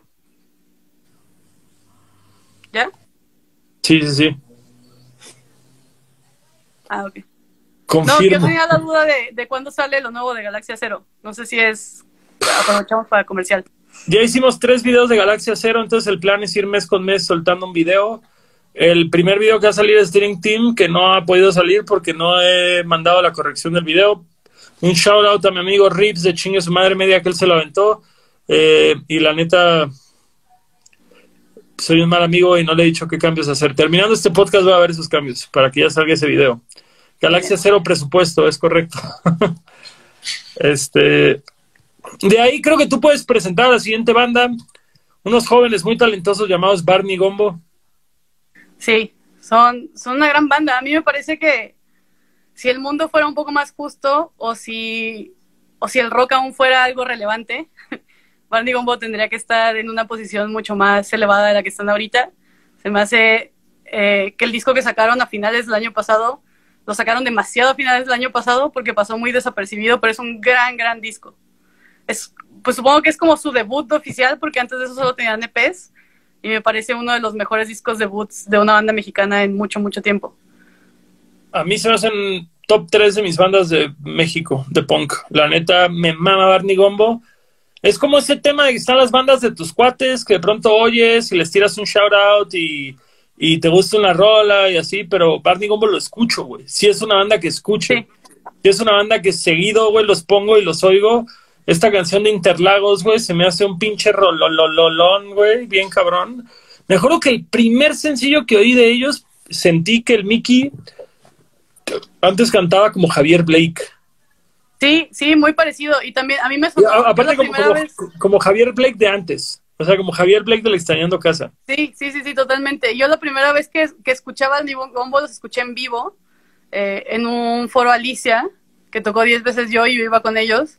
Y a mí me sonaron, tenían como en vivo, en, durante su primer EP cuando cantaban en inglés, me sonaban mucho como a, como a MXPX de repente. También Mike en inglés cantaba como, como el otro Mike. Mike Herrera, como el otro Mike. Sí, sí. Güey, no, sab- no sabía que tenía un EP en inglés, güey. No, no he llegado a esos, este, no he llegado a esos confines de su, de su Spotify. Sí, el, el Too Cool for School se llama. Ahora, Sí. no mames, qué bueno que dejaron de hacer eso, güey. Sí, totalmente, la mejor decisión que pudieron tomar. A mí me gusta mucho y como y tú lo acabas de, de poner de una forma muy muy atinada, güey. qué culero que no sean más grandes, porque sí creo que tienen todo para ser gigantes, güey. Todo, o sea, es una banda que lo tiene todo, tienen, o sea, son guapos, porque eso es importante ahorita en estos tiempos donde todo el mundo te ve la cara todo el tiempo. Entonces, son guapos, hacen buenas canciones, trabajan muy duro, entonces debería de suceder para ellos, si el mundo fuera un lugar justo. Ya vas a decir, son guapos, son blancos, no entiendo por qué no está funcionando esa banda. no.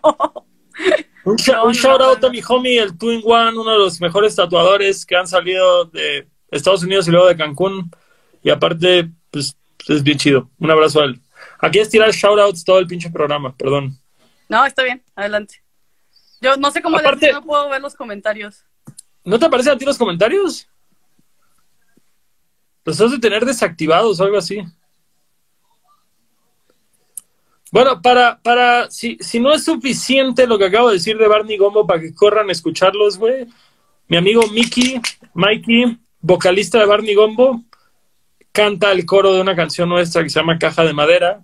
Su banda es Barney Gombo, vayan a checarla si no, si no, este, si no la conocen. Y este, si vienen en Tijuana, vayan al Clamatroc de Alberto Shinfo, porque shout out. Me fui, pero estoy de vuelta.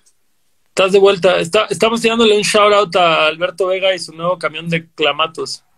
Sí, yo quisiera entender un poco más del concepto. Perdón, un perro me vino a atacar. Este, este perro está en adopción, por si a alguien le interesa. Oh. Alberto Vega, vamos a hacer un especial, güey, contigo de Clamatrox y me enseñas en tiempo real a hacer un buen clamato, güey. ¿Te parece? Si sí, respira. Eh, y ya con eso tengo suficiente. Güey, Andrea está muy trabada, güey. Andrea, Andrea, Andrea. No tú, mi amor, otra Andrea. Se nos trae. ¿Por qué no haces más rolas como el Club de los 27? Uy, no sé cómo responder a eso, mi canal. Eh, a ver, vamos a ver qué está pasando. Bueno, se nos cayó nuestra invitada especial. Eh, se nos fue, se nos fue la invitada. Ah, ya mandó solicitud para volver.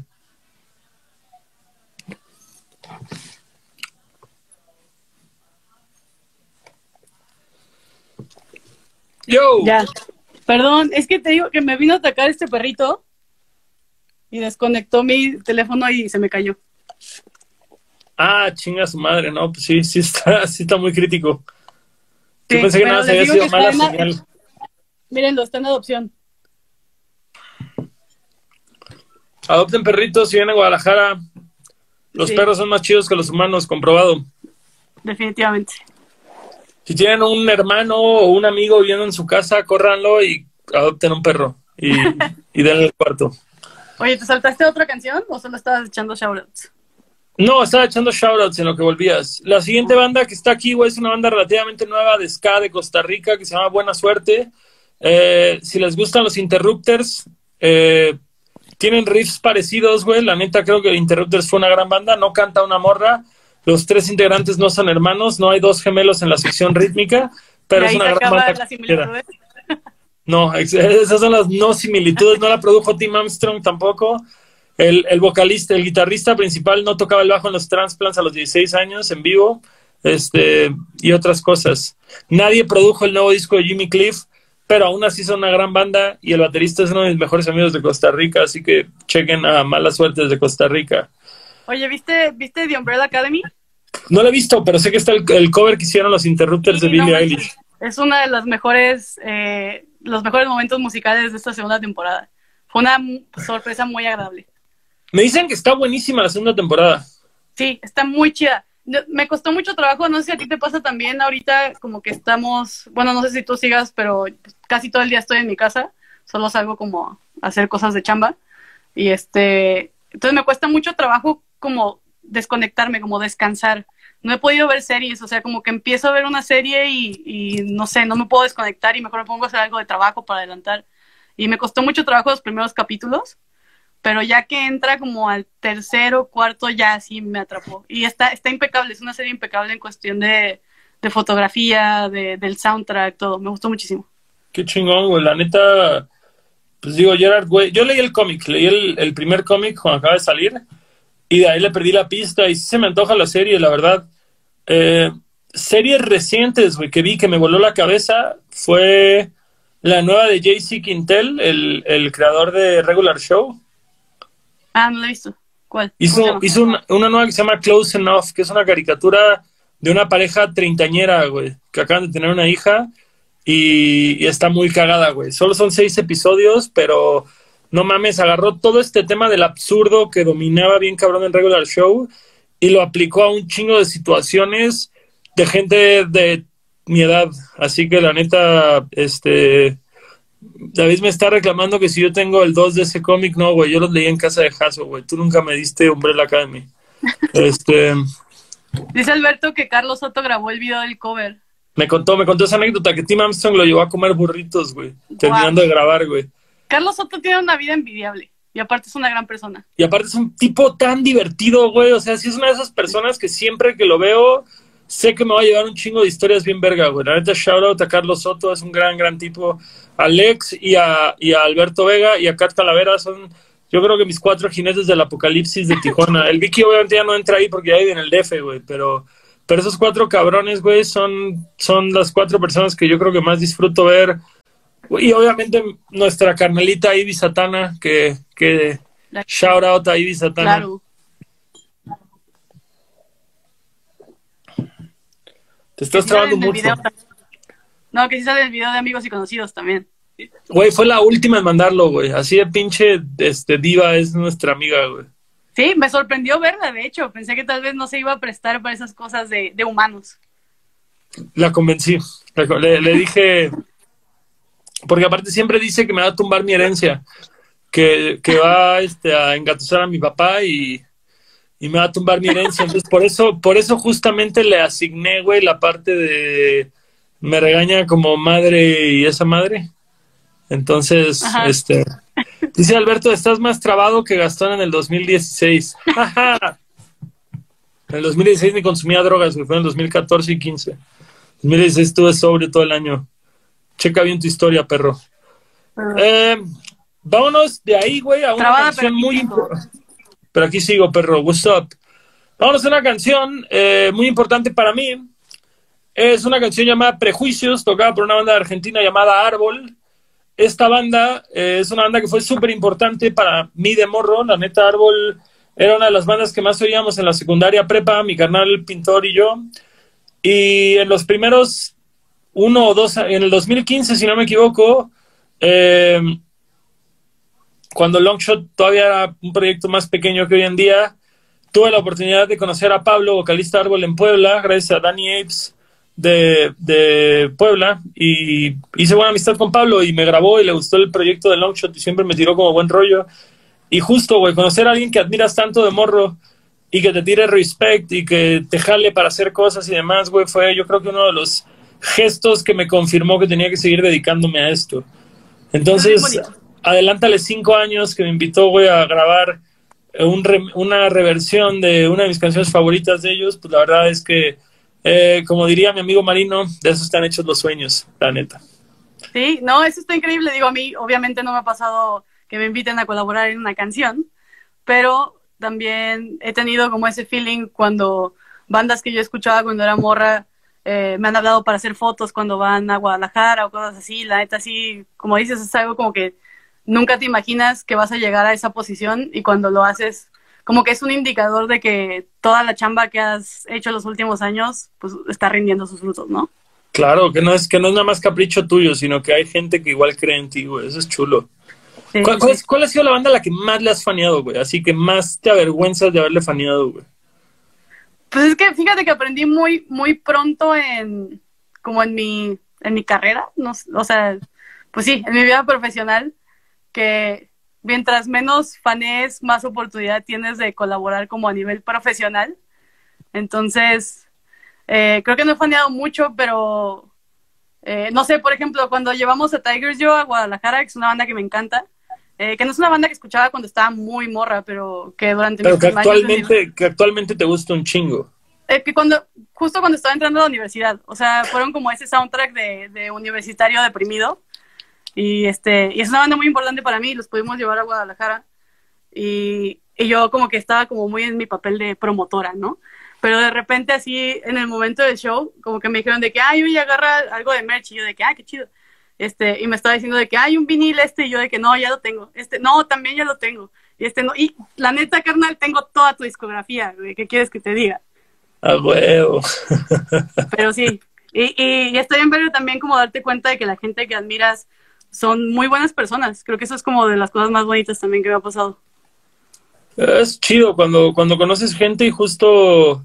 Yo por eso siempre he dicho que nunca, que nunca me gustaría conocer a Fat Mike. Ah. Porque es alguien que admiro tanto, güey, que sé que me desilusionaría tanto, güey. Así que digo, ni te quiero conocer, carnal, la neta, güey. Sí, no, fíjate que eso no, no te dio como decepciones tampoco de conocer gente. Eh, me ha tocado conocer gente que tiene fama de, de ser mamón, pero no sé, tal vez en el, en el ambiente profesional o de trabajo que los he conocido no lo he visto. Entonces, tal vez me he salvado de eso. Y ahora me dedico a hablar bien de gente que, que tiene fama de mamón. Yo creo que es más bien un tema, güey, dice más de la persona que te lo dijo, güey. Como que cuando alguien te dice, es que ese güey es un mamón, es más bien como, no, güey, me hace entender, güey, que tú te portaste fuera de lugar y por eso se portaron, este, culeros contigo, güey. Sí, porque también me ha tocado ver como, eh, como situaciones muy incómodas de cómo la gente se acerca a... Que, que, entiendo que puede ser algo muy emocionante o algo que crees que va a pasar como una vez en la vida que tienes a una persona que admira cerca, pero hay gente que nomás no se sabe controlar. Entonces, o sea, he visto como las reacciones de, del artista o de, sí, pues de la persona que es el foco de la admiración en este caso, eh, que están completamente validadas, pues. Yo creo que siempre hay que tratar con respeto.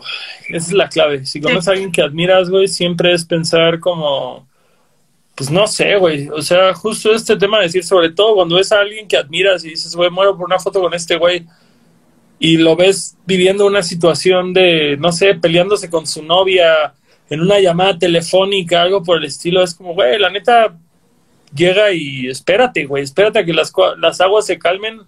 O de plano, pues entiende que no es el momento, güey, que no, que no es la situación. Sí, leer la situación, leer a la persona, hasta o sea, hasta una expresión de alguien te puede decir como de que, chale, este güey está de malas, o está cansado, o tal vez no se siente bien. Y pues esas son como reglas de, de, eh, pues de contacto social en general, ¿no? De etiqueta. Ajá, sí. De etiqueta. Eh, vamos con el siguiente. Simpson a huevo, desde Hermosillo, Sonora, hasta la Ciudad de México.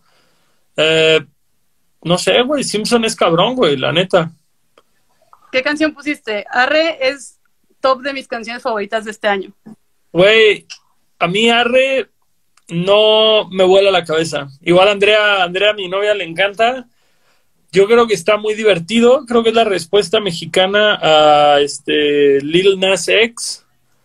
Eh, y qué bueno que lo haya hecho Simpson, porque él sí es del norte, así que tiene todo, todo el, el derecho y el background para hacer esa canción.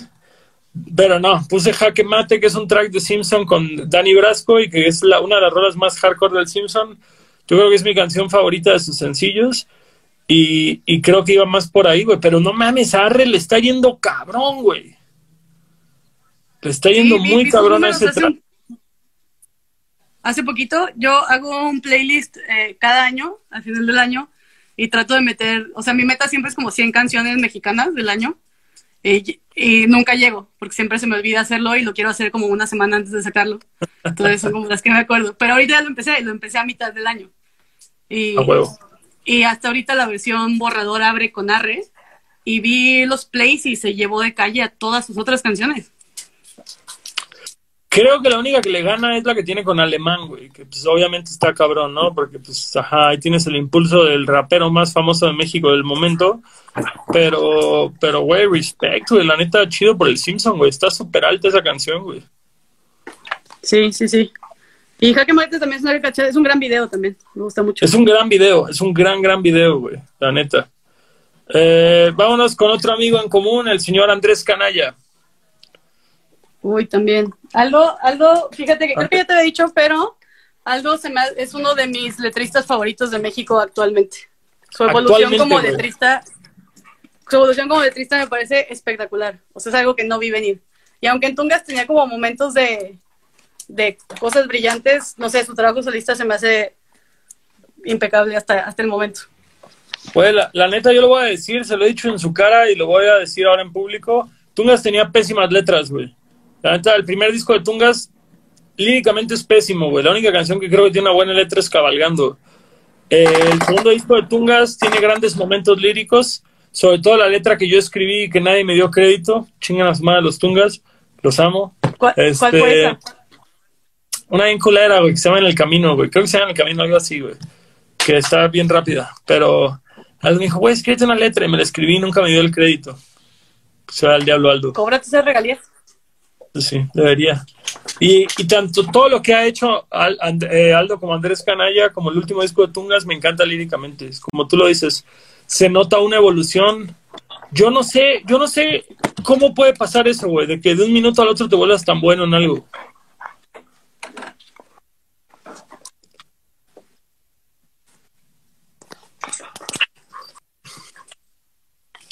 Bueno, bueno, bueno. Ya, no sé, no sé qué pasa. Ya me quité, o sea, ya me puse con los datos. Agua sé que es como, es como una vez que iba en tu coche, güey, abrí Tinder, güey, y me quedé sin datos, ¿te acuerdas, güey? Sí, sí, lo recuerdo. Y le había puesto 100 pesos de crédito a mi teléfono. 2014. Está bien, todo sea, todo sea por el live. Todo sea por el live. Eh, te decía, güey, yo no sé cómo alguien puede pasar de ser tan X para algo y de un día para el otro volverse tan bueno, güey, como Aldo con las letras, güey. No entiendo, no entiendo qué pedo con eso, güey.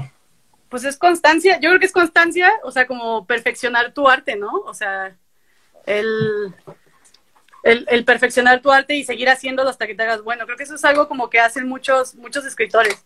Eh, sé que, por ejemplo, es lo que dice Stephen King, ¿no? O sea, tiene un libro sobre, sobre escribir. On Writing, es una verga ese libro, güey. Es mejor que toda su bibliografía. Sí, y lo hace, y lo hace como, pues como un trabajo, supongo. Quiero pensar que Aldo lo hace de esa manera. O sea, yo he visto que, pues, desde que es solista saca canciones y saca canciones. Entonces, Sí, me imagino que la constante. constancia.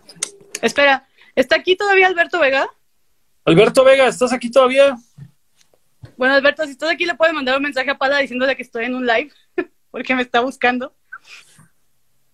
Güey, mira nomás este filtro, güey, qué chido me veo. Yo nunca uso filtros, güey. ¿Se pueden poner filtros aquí? Aparentemente, güey, me acabo de enterar, güey. What's up, yo? A ver. Ah, este es mi favorito. A ver si se puede. Creo que ya me trabé. Tengo el de los enalgas del ratón ponqueto. Ahí está.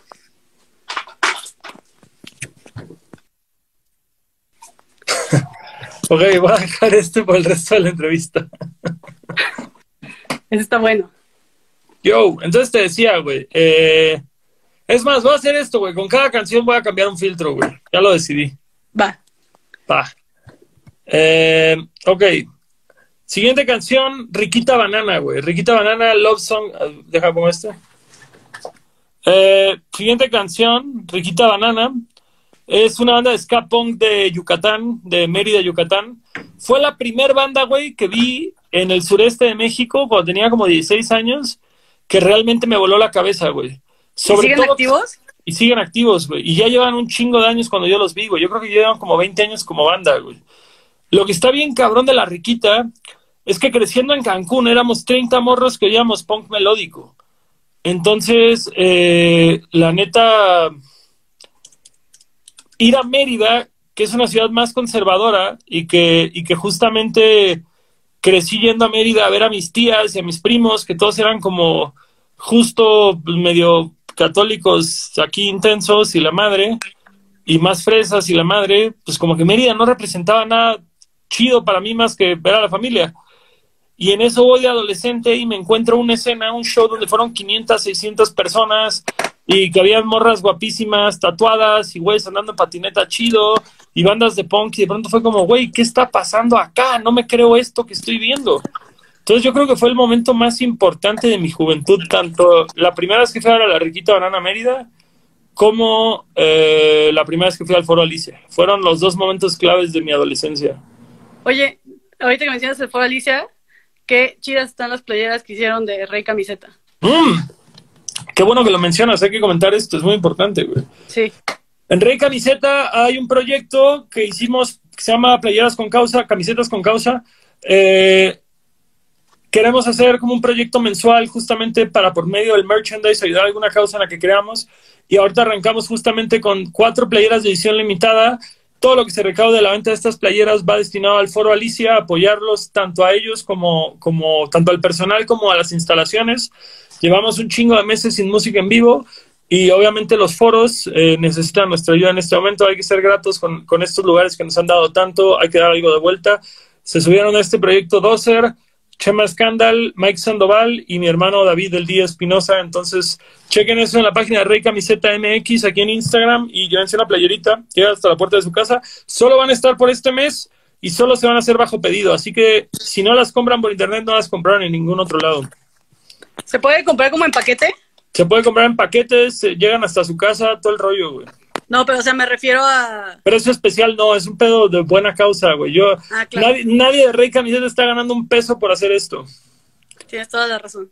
Quise, quise aplicar la del descuento, pero no funcionó. La del, la, de, la del traemos 15 pesos y somos 10, ¿qué pedo? Exactamente. Le compro cuatro playeras en cuanto me las dejan en cuanto me las dejan. Pero no, güey, la es una causa chida, güey. Eh, hay que apoyar, hay que apoyar. Se puede pagar en Oxxo, se puede pagar con PayPal, se puede pagar en bancos, se puede pagar el, tar el tarjetazo. Túmenle la tarjeta a sus papás, güey, o a sus parejas y cómprenlas, güey. La neta, están bien chidas, güey. Yo me voy a llevar las cuatro, güey. Mi favorita creo que fue la del D. Mi favorita fue la de Dozer, güey, la neta. La del gato que tiene un cuchillo. Ah, sí, está buena. Esa fue mi favorita. Pero la del D, la del D es un close second, güey, la neta. Este, pero aquí va con todo esto, güey. Riquita Banana. ¿Cómo? Estabas hablando de Riquita Banana. Ah, viva el punk. todo forzadote, güey. Eh, vámonos al siguiente filtro del Rey León. Analizando a qué animal te pareces. ¿A qué animal me pareceré? A ver. Pues, Le tienes que picar, ¿no? A la pantalla. ¿Tengo que picar la pantalla? Sí. ¿Para que jale? Es que es esto, güey, no sé. Ah, o tengo que picar. No, ah, fuck, no. No, pues ya, valió verga, valió verga los filtros, no jalo. Este. Siguiente canción, güey, es. Sabino, güey. Sabino con Roma, güey. Que Roma yo creo que es mi canción favorita de todo lo que ha hecho terminando su disco Yo quería hacer rock. Roma fue mi canción favorita cuando sacó esta canción que se llama Única Testigo, yo le dije que esa canción estaba bien X, que Roma era el sencillo chido, y pues bueno, Única Testigo creo que es su canción como la segunda o tercera más exitosa, así que ahora saben, güey, que no deben confiar en mi opinión como, como A&R de una disquera, güey, pero shout out al Sabino, que, que es chido y que espero que su próximo disco esté un poquito más cotorro, güey. Siento que mi canal se inclinó mucho por el romanticismo. Sí, sí, yo también, yo también lo creo. La verdad es que yo soy una escucha muy casual de Sabino, o sea, como que si saca, escucho los sencillos, vaya. Sí. Pero, pero comparto su opinión. A mí me gustó mucho el que hizo de reggaetón, el de, el de Yin y Yang. Ah, sí. Es bueno. que, es que es eso, güey. Las canciones que más me gustan de él no, no le funcionan como sencillos. Bueno, creo que Yin y Yang sí le fue bien. Pero justo yo tengo un, un gusto que creo que no va de la mano de la industria. Entonces pido una disculpa. Pero, pero esta canción, esta canción me gusta mucho, Roma. Pero eso es algo como muy del público mexicano, ¿no? Como que estamos entrenados a, a que las canciones de, de, amor y de sentimiento sean las que más... Ah, güey, eso no creo que sea mexicano, eso creo que es de todo el mundo, güey. Pero específicamente aquí, o sea, ven, ven como quiénes eran las estrellas de rock de los tiempos de nuestros abuelos y nuestros papás, o sea, eran los Panchos y Rocío Durcal y Juan Gabriel que cantaban de amor así. Ah, sí, y, bueno, y eso, eso es un hecho, güey. O sea, yo, yo sé que si, no sé, o sea, ahora que lo pienso, yo de todas las canciones de amor que he sacado, creo que no hay una sola a la que no le haya ido bien. ¿Qué? Que de todas las canciones de amor que yo he sacado, no hay ninguna a la que no le haya ido bien, güey. No, pues son las que más te piden, ¿no? O sea, no hay, no hay show en el que yo no escuche que muchacha 26. pues bueno, la marcha, güey, la marcha es de depresión y es la canción más exitosa que he sacado desde Romcom, así que chido por ella. Pues no sé, tal vez es eso, tal vez eh, a la gente le gusta estar triste y escuchar algo que, o sea, aunque, aunque la marcha es triste, pues tiene este mensaje de, de aguantar, ¿no? Entonces, supongo que eso y, escuchar canciones de amor cuando estás triste también es como una especie de, autocastigo que se pone la gente. Es correcto eso, es correcto eso. Eh, nos quedan 25 minutos y me quedan como 30 canciones, así que vamos a seguir a hablar de las 10 más relevantes de esta playlist. Dale. Ok, siguiente canción, eh, Say Ocean, güey. Me gusta mucho Say Ocean, güey. A mí también, realmente. O sea, ¿sabes qué, qué, nos pasa mucho eh, en general a, pues a mí y a, y a mi crew del Panda? Que, que, la gente nos dice mucho como de que, ay, es que eh, le dedican mucho tiempo, publican mucho sobre las bandas de sus amigos, así, pero la realidad es que la mayoría de estas bandas de las que hablamos no es como que nos conozcamos desde la infancia, pues, o sea, me gusta su música, nos hemos acercado por eso y a partir de eso nos hemos hecho amigos.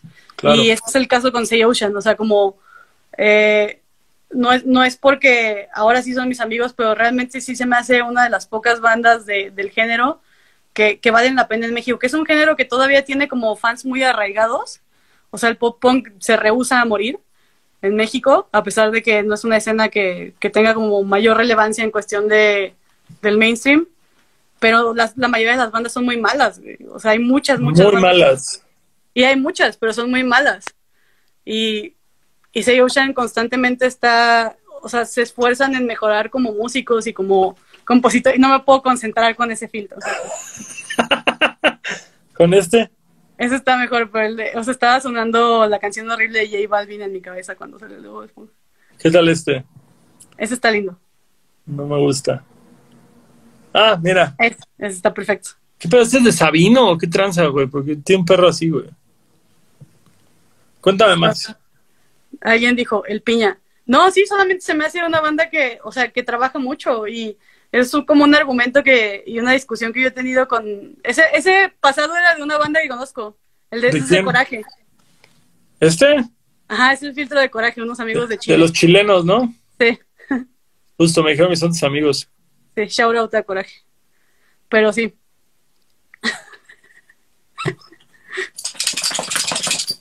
Güey, la neta es que Say Ocean, yo siempre se los digo, me agarraron cansado, güey. Si, si los hubiera conocido de 25 años, probablemente me hubiera burlado de ellos en una canción. Y hoy por hoy es una de mis bandas favoritas de México.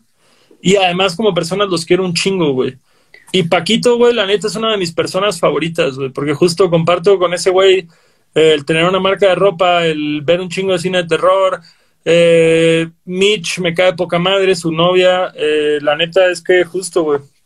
Paquito, Paquito Rules. Y se me hace una banda, se me hace una banda muy importante a nivel de que, o sea, hay muy pocas bandas de rock o de algún subgénero del rock, vaya, que sean llamativas para, para los morros en estos momentos. Y, y Say Ocean funciona muy bien como también como una banda gateway, como lo que para mí probablemente fue División Minúscula en su momento, o Blink-182 o algo así, que de ahí me metí a buscar cosas similares y ya me interesé por otras cosas, pero creo que son esa banda para muchos niños. A mí se me hace raro porque tocan una escuela de pop punk que no me gusta para nada, pero ellos me gustan un chingo.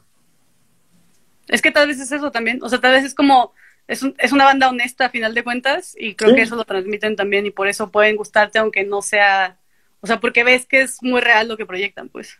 Claro, y, y creo que escriben buenas letras, o sea, creo que son buenos letristas, que es algo a lo que yo le doy mucha importancia. Sí, sí, sí. ¿Qué banda preguntan? Say Ocean, estamos hablando de Say Ocean. Estamos hablando de The Océano.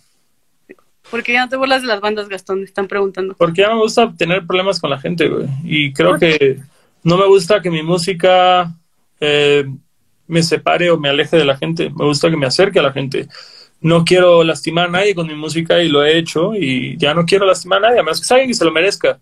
Fuera de eso, yo ya no quiero criticar a nadie, no quiero tener problemas, no quiero tener pleitos con nadie, güey. La neta ya no es algo que me interese con mi música. Al revés me gusta más justamente la gente que me escribe, güey, diciéndome que Ladrillo y Cemento es su canción con su pareja, güey, que quieren construir algo así. O cuando me dicen que la marcha de los tristes, güey, eh, pues los ayudó en un momento culero. Prefiero llevarme eso con mi música, güey. Andar ahí creándome problemas con gente que no me ha hecho nada, güey, no es algo que me interese en este momento de mi vida, francamente. Justo hace rato alguien preguntó como de que quién, quién se les hace mamón o de quién hablan cuando dicen que son mamones. Y justo iba a comentar algo parecido también, como nunca sabes con quién te va a tocar trabajar o nunca sabes con quién este, te vas a topar que tú tienes una imagen de esa persona que resulta ser completamente errónea. Entonces Sí, a mí también me ha pasado que, que justo es algo que activamente he decidido dejar de hacer, ¿no? Hablar mal de alguien que no conozco. A menos que te haya hecho algo, güey. O sea, si te ha hecho algo y tienes que decir, güey, ahí puedes escoger. Creo que dice mejores cosas de ti no decir nada, pero, pero justo este, hay veces que se, que se permite. Eh, vámonos con el siguiente. Güey, hay una banda de Matt Rock que se llama DJ Perro, ¿los conoces? Sí, me encantan. Hice una versión con ellos de la marcha de los tristes en Matt Rock, güey. ¿Ah, neta? ¿Y cuándo sale eso? Eh, estamos viendo qué se va a hacer ahí, güey, pero la neta es que se pasaron de verga, güey. La neta son una pinche bandota y ese track es una locura, güey. La neta, hasta se lo mandé a Milo, el productor, y, y me dijo, güey, se pasaron de verga, está muy cabrón este rollo, güey. ¿Sabes Falta- qué? Se me, hace, se me hace que DJ Perro puede llegar a ser esta, como, esta banda que, que cruce esta frontera de, de, la- de hacer la música instrumental interesante para mucha gente que no la escucha. Otra vez, como lo fue Austin TV en su momento. Y creo que justo acaban de sacar este el disco de Austin, ¿no? Hicieron una versión de Marduk. Órale, qué chido, la neta. Sí, pero se me hace que ellos pueden ser los elegidos. Los elegidos. Y aparte son gente sencilla, güey, creo. Son, son gente muy agradable. O sea, o al menos el contacto que he tenido con ellos, que ha sido muy, muy poco, ha sido muy agradable, güey. Pero son muy buenos músicos, muy buena banda. Eh, mira, güey, esta banda, de cierta forma, tal vez es un desperdicio hablar de ellos porque ya se separaron y podríamos darle la atención a una banda nueva. Pero me vale madres, güey, es tan buena esta banda que vale la pena hablar de ellos. Sobre todo porque finalmente están en Spotify, que es algo que no había pasado en toda la historia, güey. Us Against the World. ¿No estaban en Spotify? No estaban en Spotify. Us Against the World es una banda de, de- de punk melódico mexicana que se deshizo yo creo que hace como cinco años. Incluso Aldo de Tunga llegó a tocar la guitarra ahí. Eh, la vocalista Ixchel, de mis mejores amigas, fue mi primer roommate en el DF. Eh, la neta canta increíble, güey. Yo creo que es mi banda favorita de punk eh, de esa época, güey. La neta a mí se me hacían increíbles, güey. Se me hacía una ¿Estuvieron gran, gran banda. activos? ¿Cómo? ¿Estuvieron mucho tiempo activos? Como unos 5 o 6 años, güey. Sí, Porque yo recuerdo haberlos escuchado en su momento, pero no sé, fue como esas veces que escuchas una banda muy chida, que descubres una banda muy chida y luego te das cuenta de que ya se separaron y es como de que, ah, ya para qué.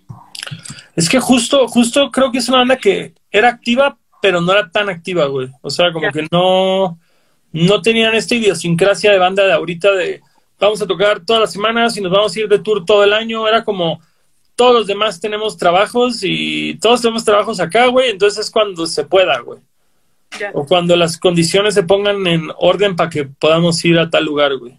Sí, me Entonces, acuerdo que gente- con, con ellos sentí como esta onda de cuando, cuando empiezas a ver una serie y, y ves que tiene como tres temporadas, pero luego sale que la cancelan y dices como ya no la voy a ver, porque, porque se acabó cancelada. Güey, tendrían que volver, güey. Sería muy bueno, güey, la neta. Espera, dame dos, que se están poniendo un poco intensos los perros y está jugando como con su tazón y está haciendo un chingo de ruido. Ya. Bueno, mientras voy a hablar de una banda que creo que tú no conoces. Eh, Eptos 1. Eptos 1 es uno de los raperos que yo creo que tienen una de las mejores trayectorias en la Ciudad de México. Eh, acaba de estrenar su primer sencillo en, del su segundo disco en Universal, que se llama Robar tu Style. Chequenlo, la neta trae un coro, güey, que es puro pinche fuego. Shout out al Gonchis, que está por ahí. Warner Chappell en la casa. Y la neta es es un tipazo, es una persona que yo creo que ha sido uno de los mayores exponentes del rap en México, creo que nadie puede discutir eso. Es una persona que fue de los primeros en lanzar una liga de batallas en el país, ha colaborado con gente de todos lados, la neta un shout out bien cabrón al Tony, mucho respeto a él y aparte lo poco que nos llevamos, gran tipo. Así que escuchen el nuevo sencillo de Eptos 1. Eh, vámonos de vuelta a nuestro nicho, ¿no? Va- vámonos de vuelta a tu parte del mundo, güey. No tiene la vaca. Ay, los desde reyes, Guadalajara. Los reyes de, de Guadalajara, los emperadores de la calzada, yo les diría. Subí, subí a la lista, tienen, tienen muchas, muchas grandes, grandes canciones, pero justamente subí un featuring que me invitaron a participar, un featuring que me invitaron para su último disco, el disco 5, que se llama Te llevaste mi balón. Me hicieron escribir de fútbol soccer, güey, cuando soy la persona que menos sigue el fútbol soccer.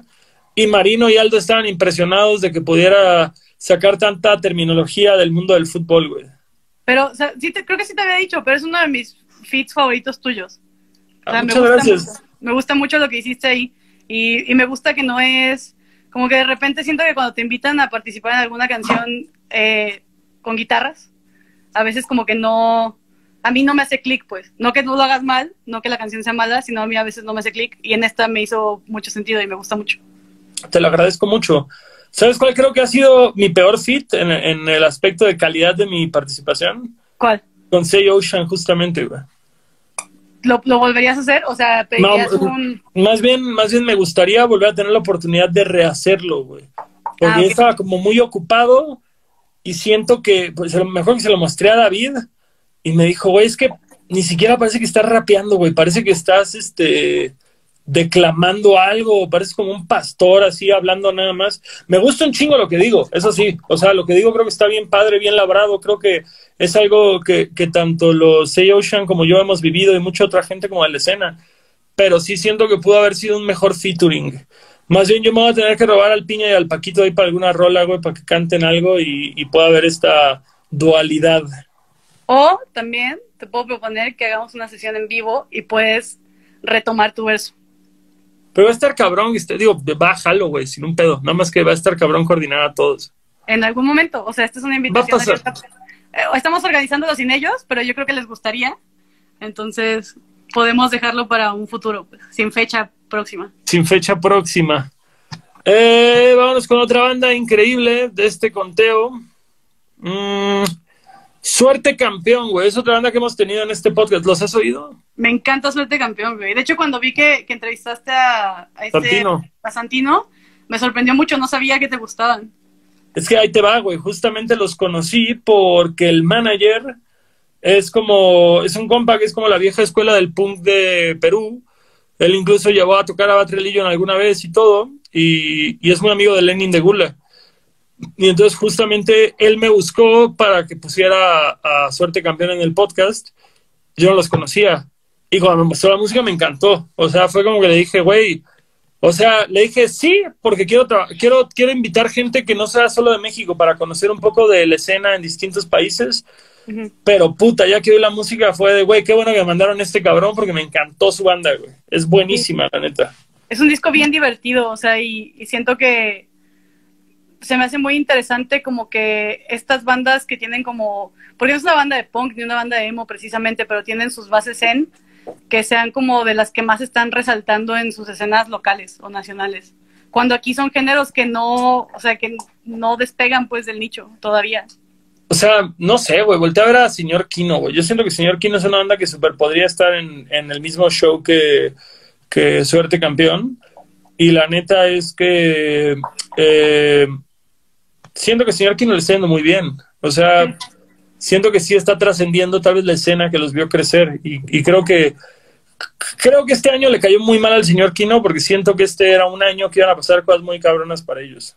Pero ¿no crees que también es como una cosa de juventud? O sea, siento que la generación de, de nosotros, de nuestros amigos, empezaron a hacer buena música ya muy tarde en su vida.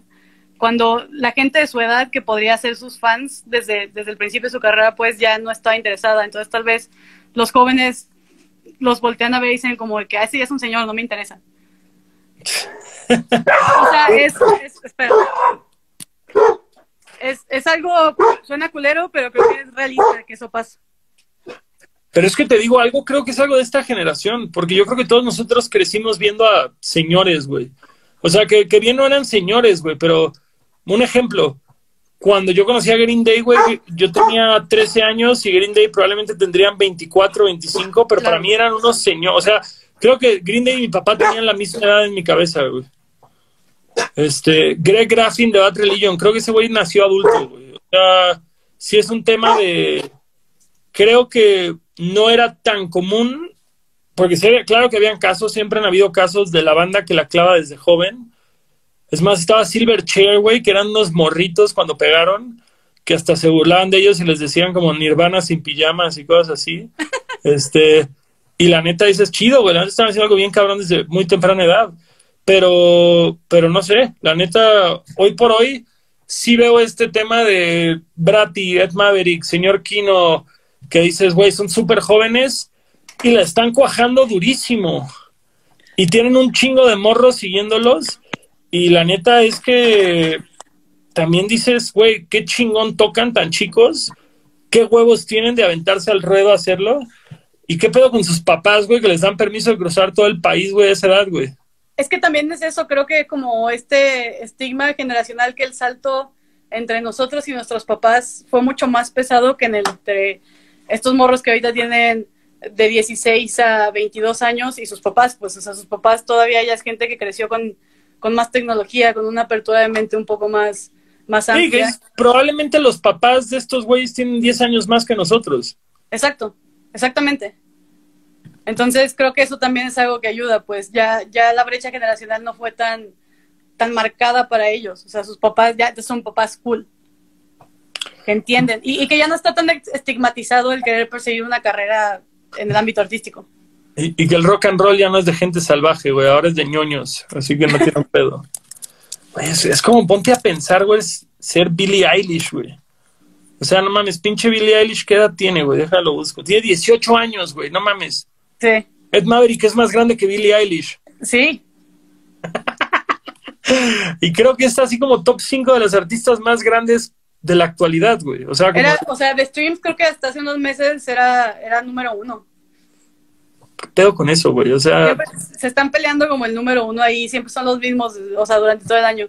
Yo soy, yo soy mucho como de datos y uh -huh. siempre me pongo a buscar como quién está en el número uno. Y casi siempre es de que Billie Eilish, Ed Sheeran, Drake, eh, Ariana Grande y Khalid creo que se estaban peleando como los primeros cinco lugares en los últimos meses. Khalid también está bien morro. Khalid creo que tiene como 19, 20 años. Nunca había oído de ese güey. ¿No?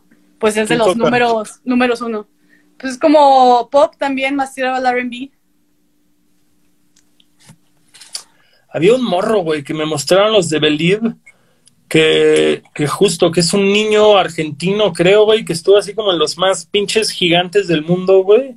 Pinche güerillo con cara de drogadicto que es como trapero o algo así, pero de que digo, güey, en mi vida había oído de ese morro y ves la cantidad de plays que tienes y te preguntas, ¿cómo alguien puede ser tan famoso y estar completamente fuera de tu radar?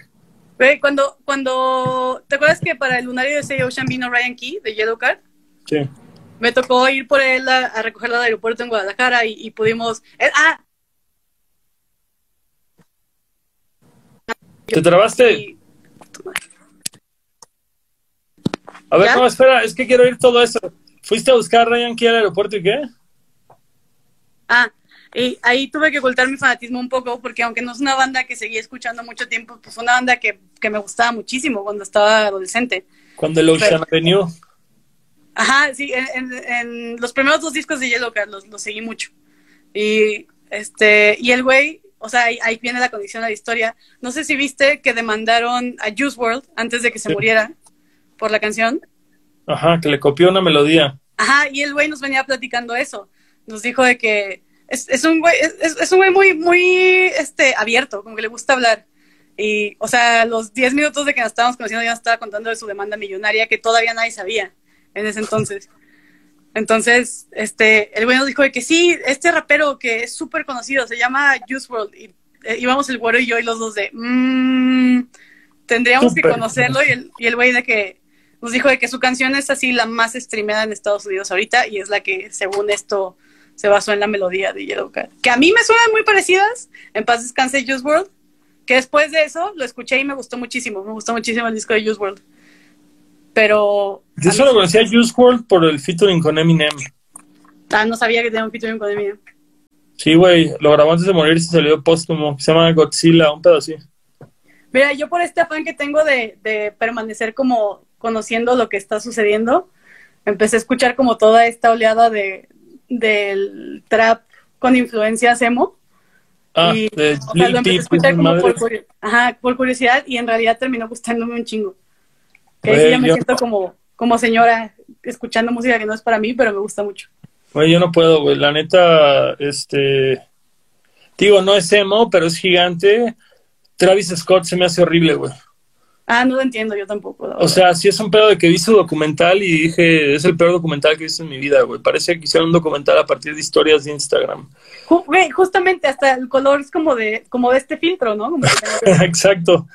O sea, creo que lo único que me gustó de ese docu es ver la energía de su show en vivo. Eso es algo que la neta le aplaudo muy cabrón y que digo, güey, qué padre tener este qué padre tener ese control de tu público y que te ame tanto y que exploten los shows. Es, cuando dicen que el trap es el nuevo punk, güey, les doy toda la razón por esa clase de energía en el escenario.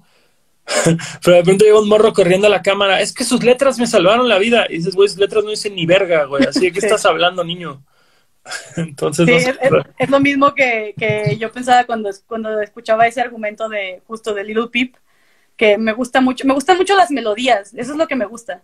Claro. porque son melodías muy de esta, de esta etapa del, del, emo con el que crecí, que es como la escena del Warp Tour y la escena de Alternative Press y todo eso. de pinche melodía de On the Road, así del. De cosa Gillespie, una madre así, ¿no? El taco. De Aaron Gillespie, exacto. Es como cuando, cuando las bandas eh, post-carcoreras, sus, sus coros cantados, son, ese, son las mismas melodías que usan estos güeyes. Entonces, eso es algo que a mí me llama mucho. Por eso me gusta, pues. Mira, es ese pedo de decir, güey, no entiendo el trap. No entiendo el trap. Me, me, gusta que exista, me gusta que les vaya bien, pero, pero, ajá, creo que, creo que es un rap que le tira a todo lo que no me gusta el trap. O sea, como, como que justo, es, es como, este, y, ya he dicho esto antes, güey, es un poco como el pedo de cuando estaba de moda el rap clásico, super guitarrero, histriónico, ¡ah! y salió el punk, y la banda decía, es que esto no es música, voltea a ver esto, voltea a ver a Queen, qué chingados los Sex Pistols y los Ramones y la verga. Y para mí es inverso, es como que digo, güey, a mí lo que me gustó del rap fue la complejidad lírica y los flows y las habilidades y todo, todo este storytelling y demás. Y de pronto llegas con un güey que tiene un chingo de energía, se viste todo raro y simplifica todo y digo, ¿esta mierda qué? No me gusta. Y dices, pues ya, güey, ya soy yo el señor de hueva, güey. Está bien, se vale. O sea, no... Chema, Chema Solari alguna vez me dijo, güey, como hay que hacer un esfuerzo consciente de nunca ser los adultos de la verga que llegan a desacreditar lo que le gusta a la gente joven. Y es algo que siempre he tomado muy presente. Y es como el tema de decir, cero beef, cero hate, nada más no es para mí, güey. Pero qué bueno que exista. Y fíjate, creo que todavía el trap en español me gusta más que el trap en inglés. Ah, a mí me gusta mucho más el trap en español también, lo que es lo poco que he escuchado y lo poco que, he explorado por curiosidad, me gusta mucho más. O sea, el, como dices en inglés, no, no lo entiendo mucho. El la única corriente que me gusta es esta, como más melódica. Claro. Como más basada en estas influencias mutuas que tal vez yo tengo con esos morros que hacen ese trap, pues. Completamente válido, completamente válido. Eh, verga, se nos acabó el tiempo. Fuck, ya no dijimos más de la banda, pero tenemos 10 preguntas aquí para responder rápido antes de irnos. ¿Cuándo va a salir la versión vertical de Amigos y Conocidos? Debe salir la próxima semana. Es pedo de la disquera que quería sacarlo por Spotify y aparentemente por Spotify ya no se puede, así que creo que lo vamos a subir a TikTok. Y, si, y si para la próxima semana no sale, güey, yo lo voy a liquear por acá, güey, aunque me manden mi propia disquera. No es cierto, Universal, los TQM. Se, puede, eh, se puede subir como en Instagram TV, ¿no? Supongo. Ah, yo era lo que quería hacer. Ah, pues sí. Muchos de tus amigos y conocidos también son mis amigos y conocidos. Primo, un abrazo. ah, creo que ese es Aarón de Nadie Calavera, gran persona. Eh, sí, es Aarón de Nadie Calavera. Eh, vale, verga, todas son de lo mismo. ¿Conoces una banda llamada Faraón Love Shady? No que dicen que, que los oigamos. Ok. Andrea, ¿cuál es tu canción favorita de Escape? ¿Ah? Mándenle a Andrea un link de Faraón Love Shady y si está chido, ella me lo va a rebotar a mí. Sí, pueden mandar eh, a pandacollectivemx.gmail.com. Ahí es donde escuchamos todo sin que se nos traspapele. ¿Tú te acuerdas que cuando, cuando, que como que en la página de Fat Records y en los discos, güey, siempre ponían para demos y, buscar firmar un contrato, mándenoslos aquí. Y ponía la dirección de Mike Park de Aisha Man Records. sí, sí, sí. También pensé que ibas a decir cuando, cuando Fat Mike tenía como unos templates de cartas para rechazar o firmar bandas. ¿Sí sabías de eso? Sí, claro que sí. También lo mencionan en el, en el del ska, güey. Los de, los de Newfound Glory tienen un eh, Kenny Glory es una de mis bandas de pop punk favoritas. Este, probablemente mi favorita de Soledad. Este, tiene un libro que sacaron y vienen como recortes y, collages y así, y ponen en la que los rechazan. Entonces está muy buena porque les ponía como, como checks de que la neta está muy culero, ahí vas, vuélveme a mandar en un año y de que muy chido, pero no te vamos a firmar y ya firmado, ¿no? Y a ellos los rechazó con el de casi los firmó. Fíjate que justamente vi una entrevista de Fat Mike que decía ese tema de decir, es que, güey, hay bandas que son mis amigos y los estimo un chingo, pero me cagan sus bandas, como New Found Glory, grandes personas, no me gusta la banda. Sí, sí, me imaginé que no te gustaría. A mí me gustan mucho, se me hace que, que han envejecido en su mismo género con mucha dignidad. Mm, fíjate que es una de esas bandas que cero hate, pero no soy su público. No es lo tuyo. Me gusta Hit or Miss, güey. Creo que es una gran rola. Fuera de eso, no me interesan. El pinche. No, los voy a poner así como, como que vayamos en, el coche y, y, lo voy a poner y siento que sí te puede llegar a gustar. Güey, el pinche guitarrista este que es ex esposo de Hailey, güey, me cae bien. Me cae muy bien. Es como esa gente de internet que me cae bien. Pero hizo una banda con Toby Morse de H2O y es la peor mierda de que en la que ha estado Toby Morse de H2O, güey. Sí, no, Toby, debería quedarse, o sea, por ejemplo, ese güey siento que, que, lo hace por esa onda de la amistad, ¿no? O sea, él debería basarse más en, en no hacerle caso a sus amigos. Totalmente. Todos deberíamos hacer eso. Pero bueno, vamos a cerrar con esta gran pregunta. ¿Cuál es tu canción favorita de escape? No es una gran pregunta, déjame buscar una gran pregunta, pero... Mm. uh... Ahora les un chingo de preguntas. Pensé que eran menos. Hola, ¿Siguen saliendo comentarios? También no salen comentarios.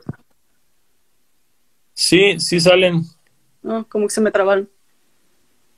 Todas estas no son preguntas, son reclamos de bandas diciendo que por qué no los puse en el playlist. En fin, vamos a despedirnos una gran nota. Andrea, recomienda tres bandas tú que sientas que todos deben escuchar de México. Ay, me agarraste muy en curva. ¿Puedo hacer una trampa? Sí, claro que sí, güey. No, no, no es concurso, güey. Es, más, puedes empezar diciendo, puedes empezar diciendo sureste, güey. Ah, sí, sureste acaba de sacar un video muy bueno que hizo el güero, que está muy chido, no sé si ya lo viste. Nope.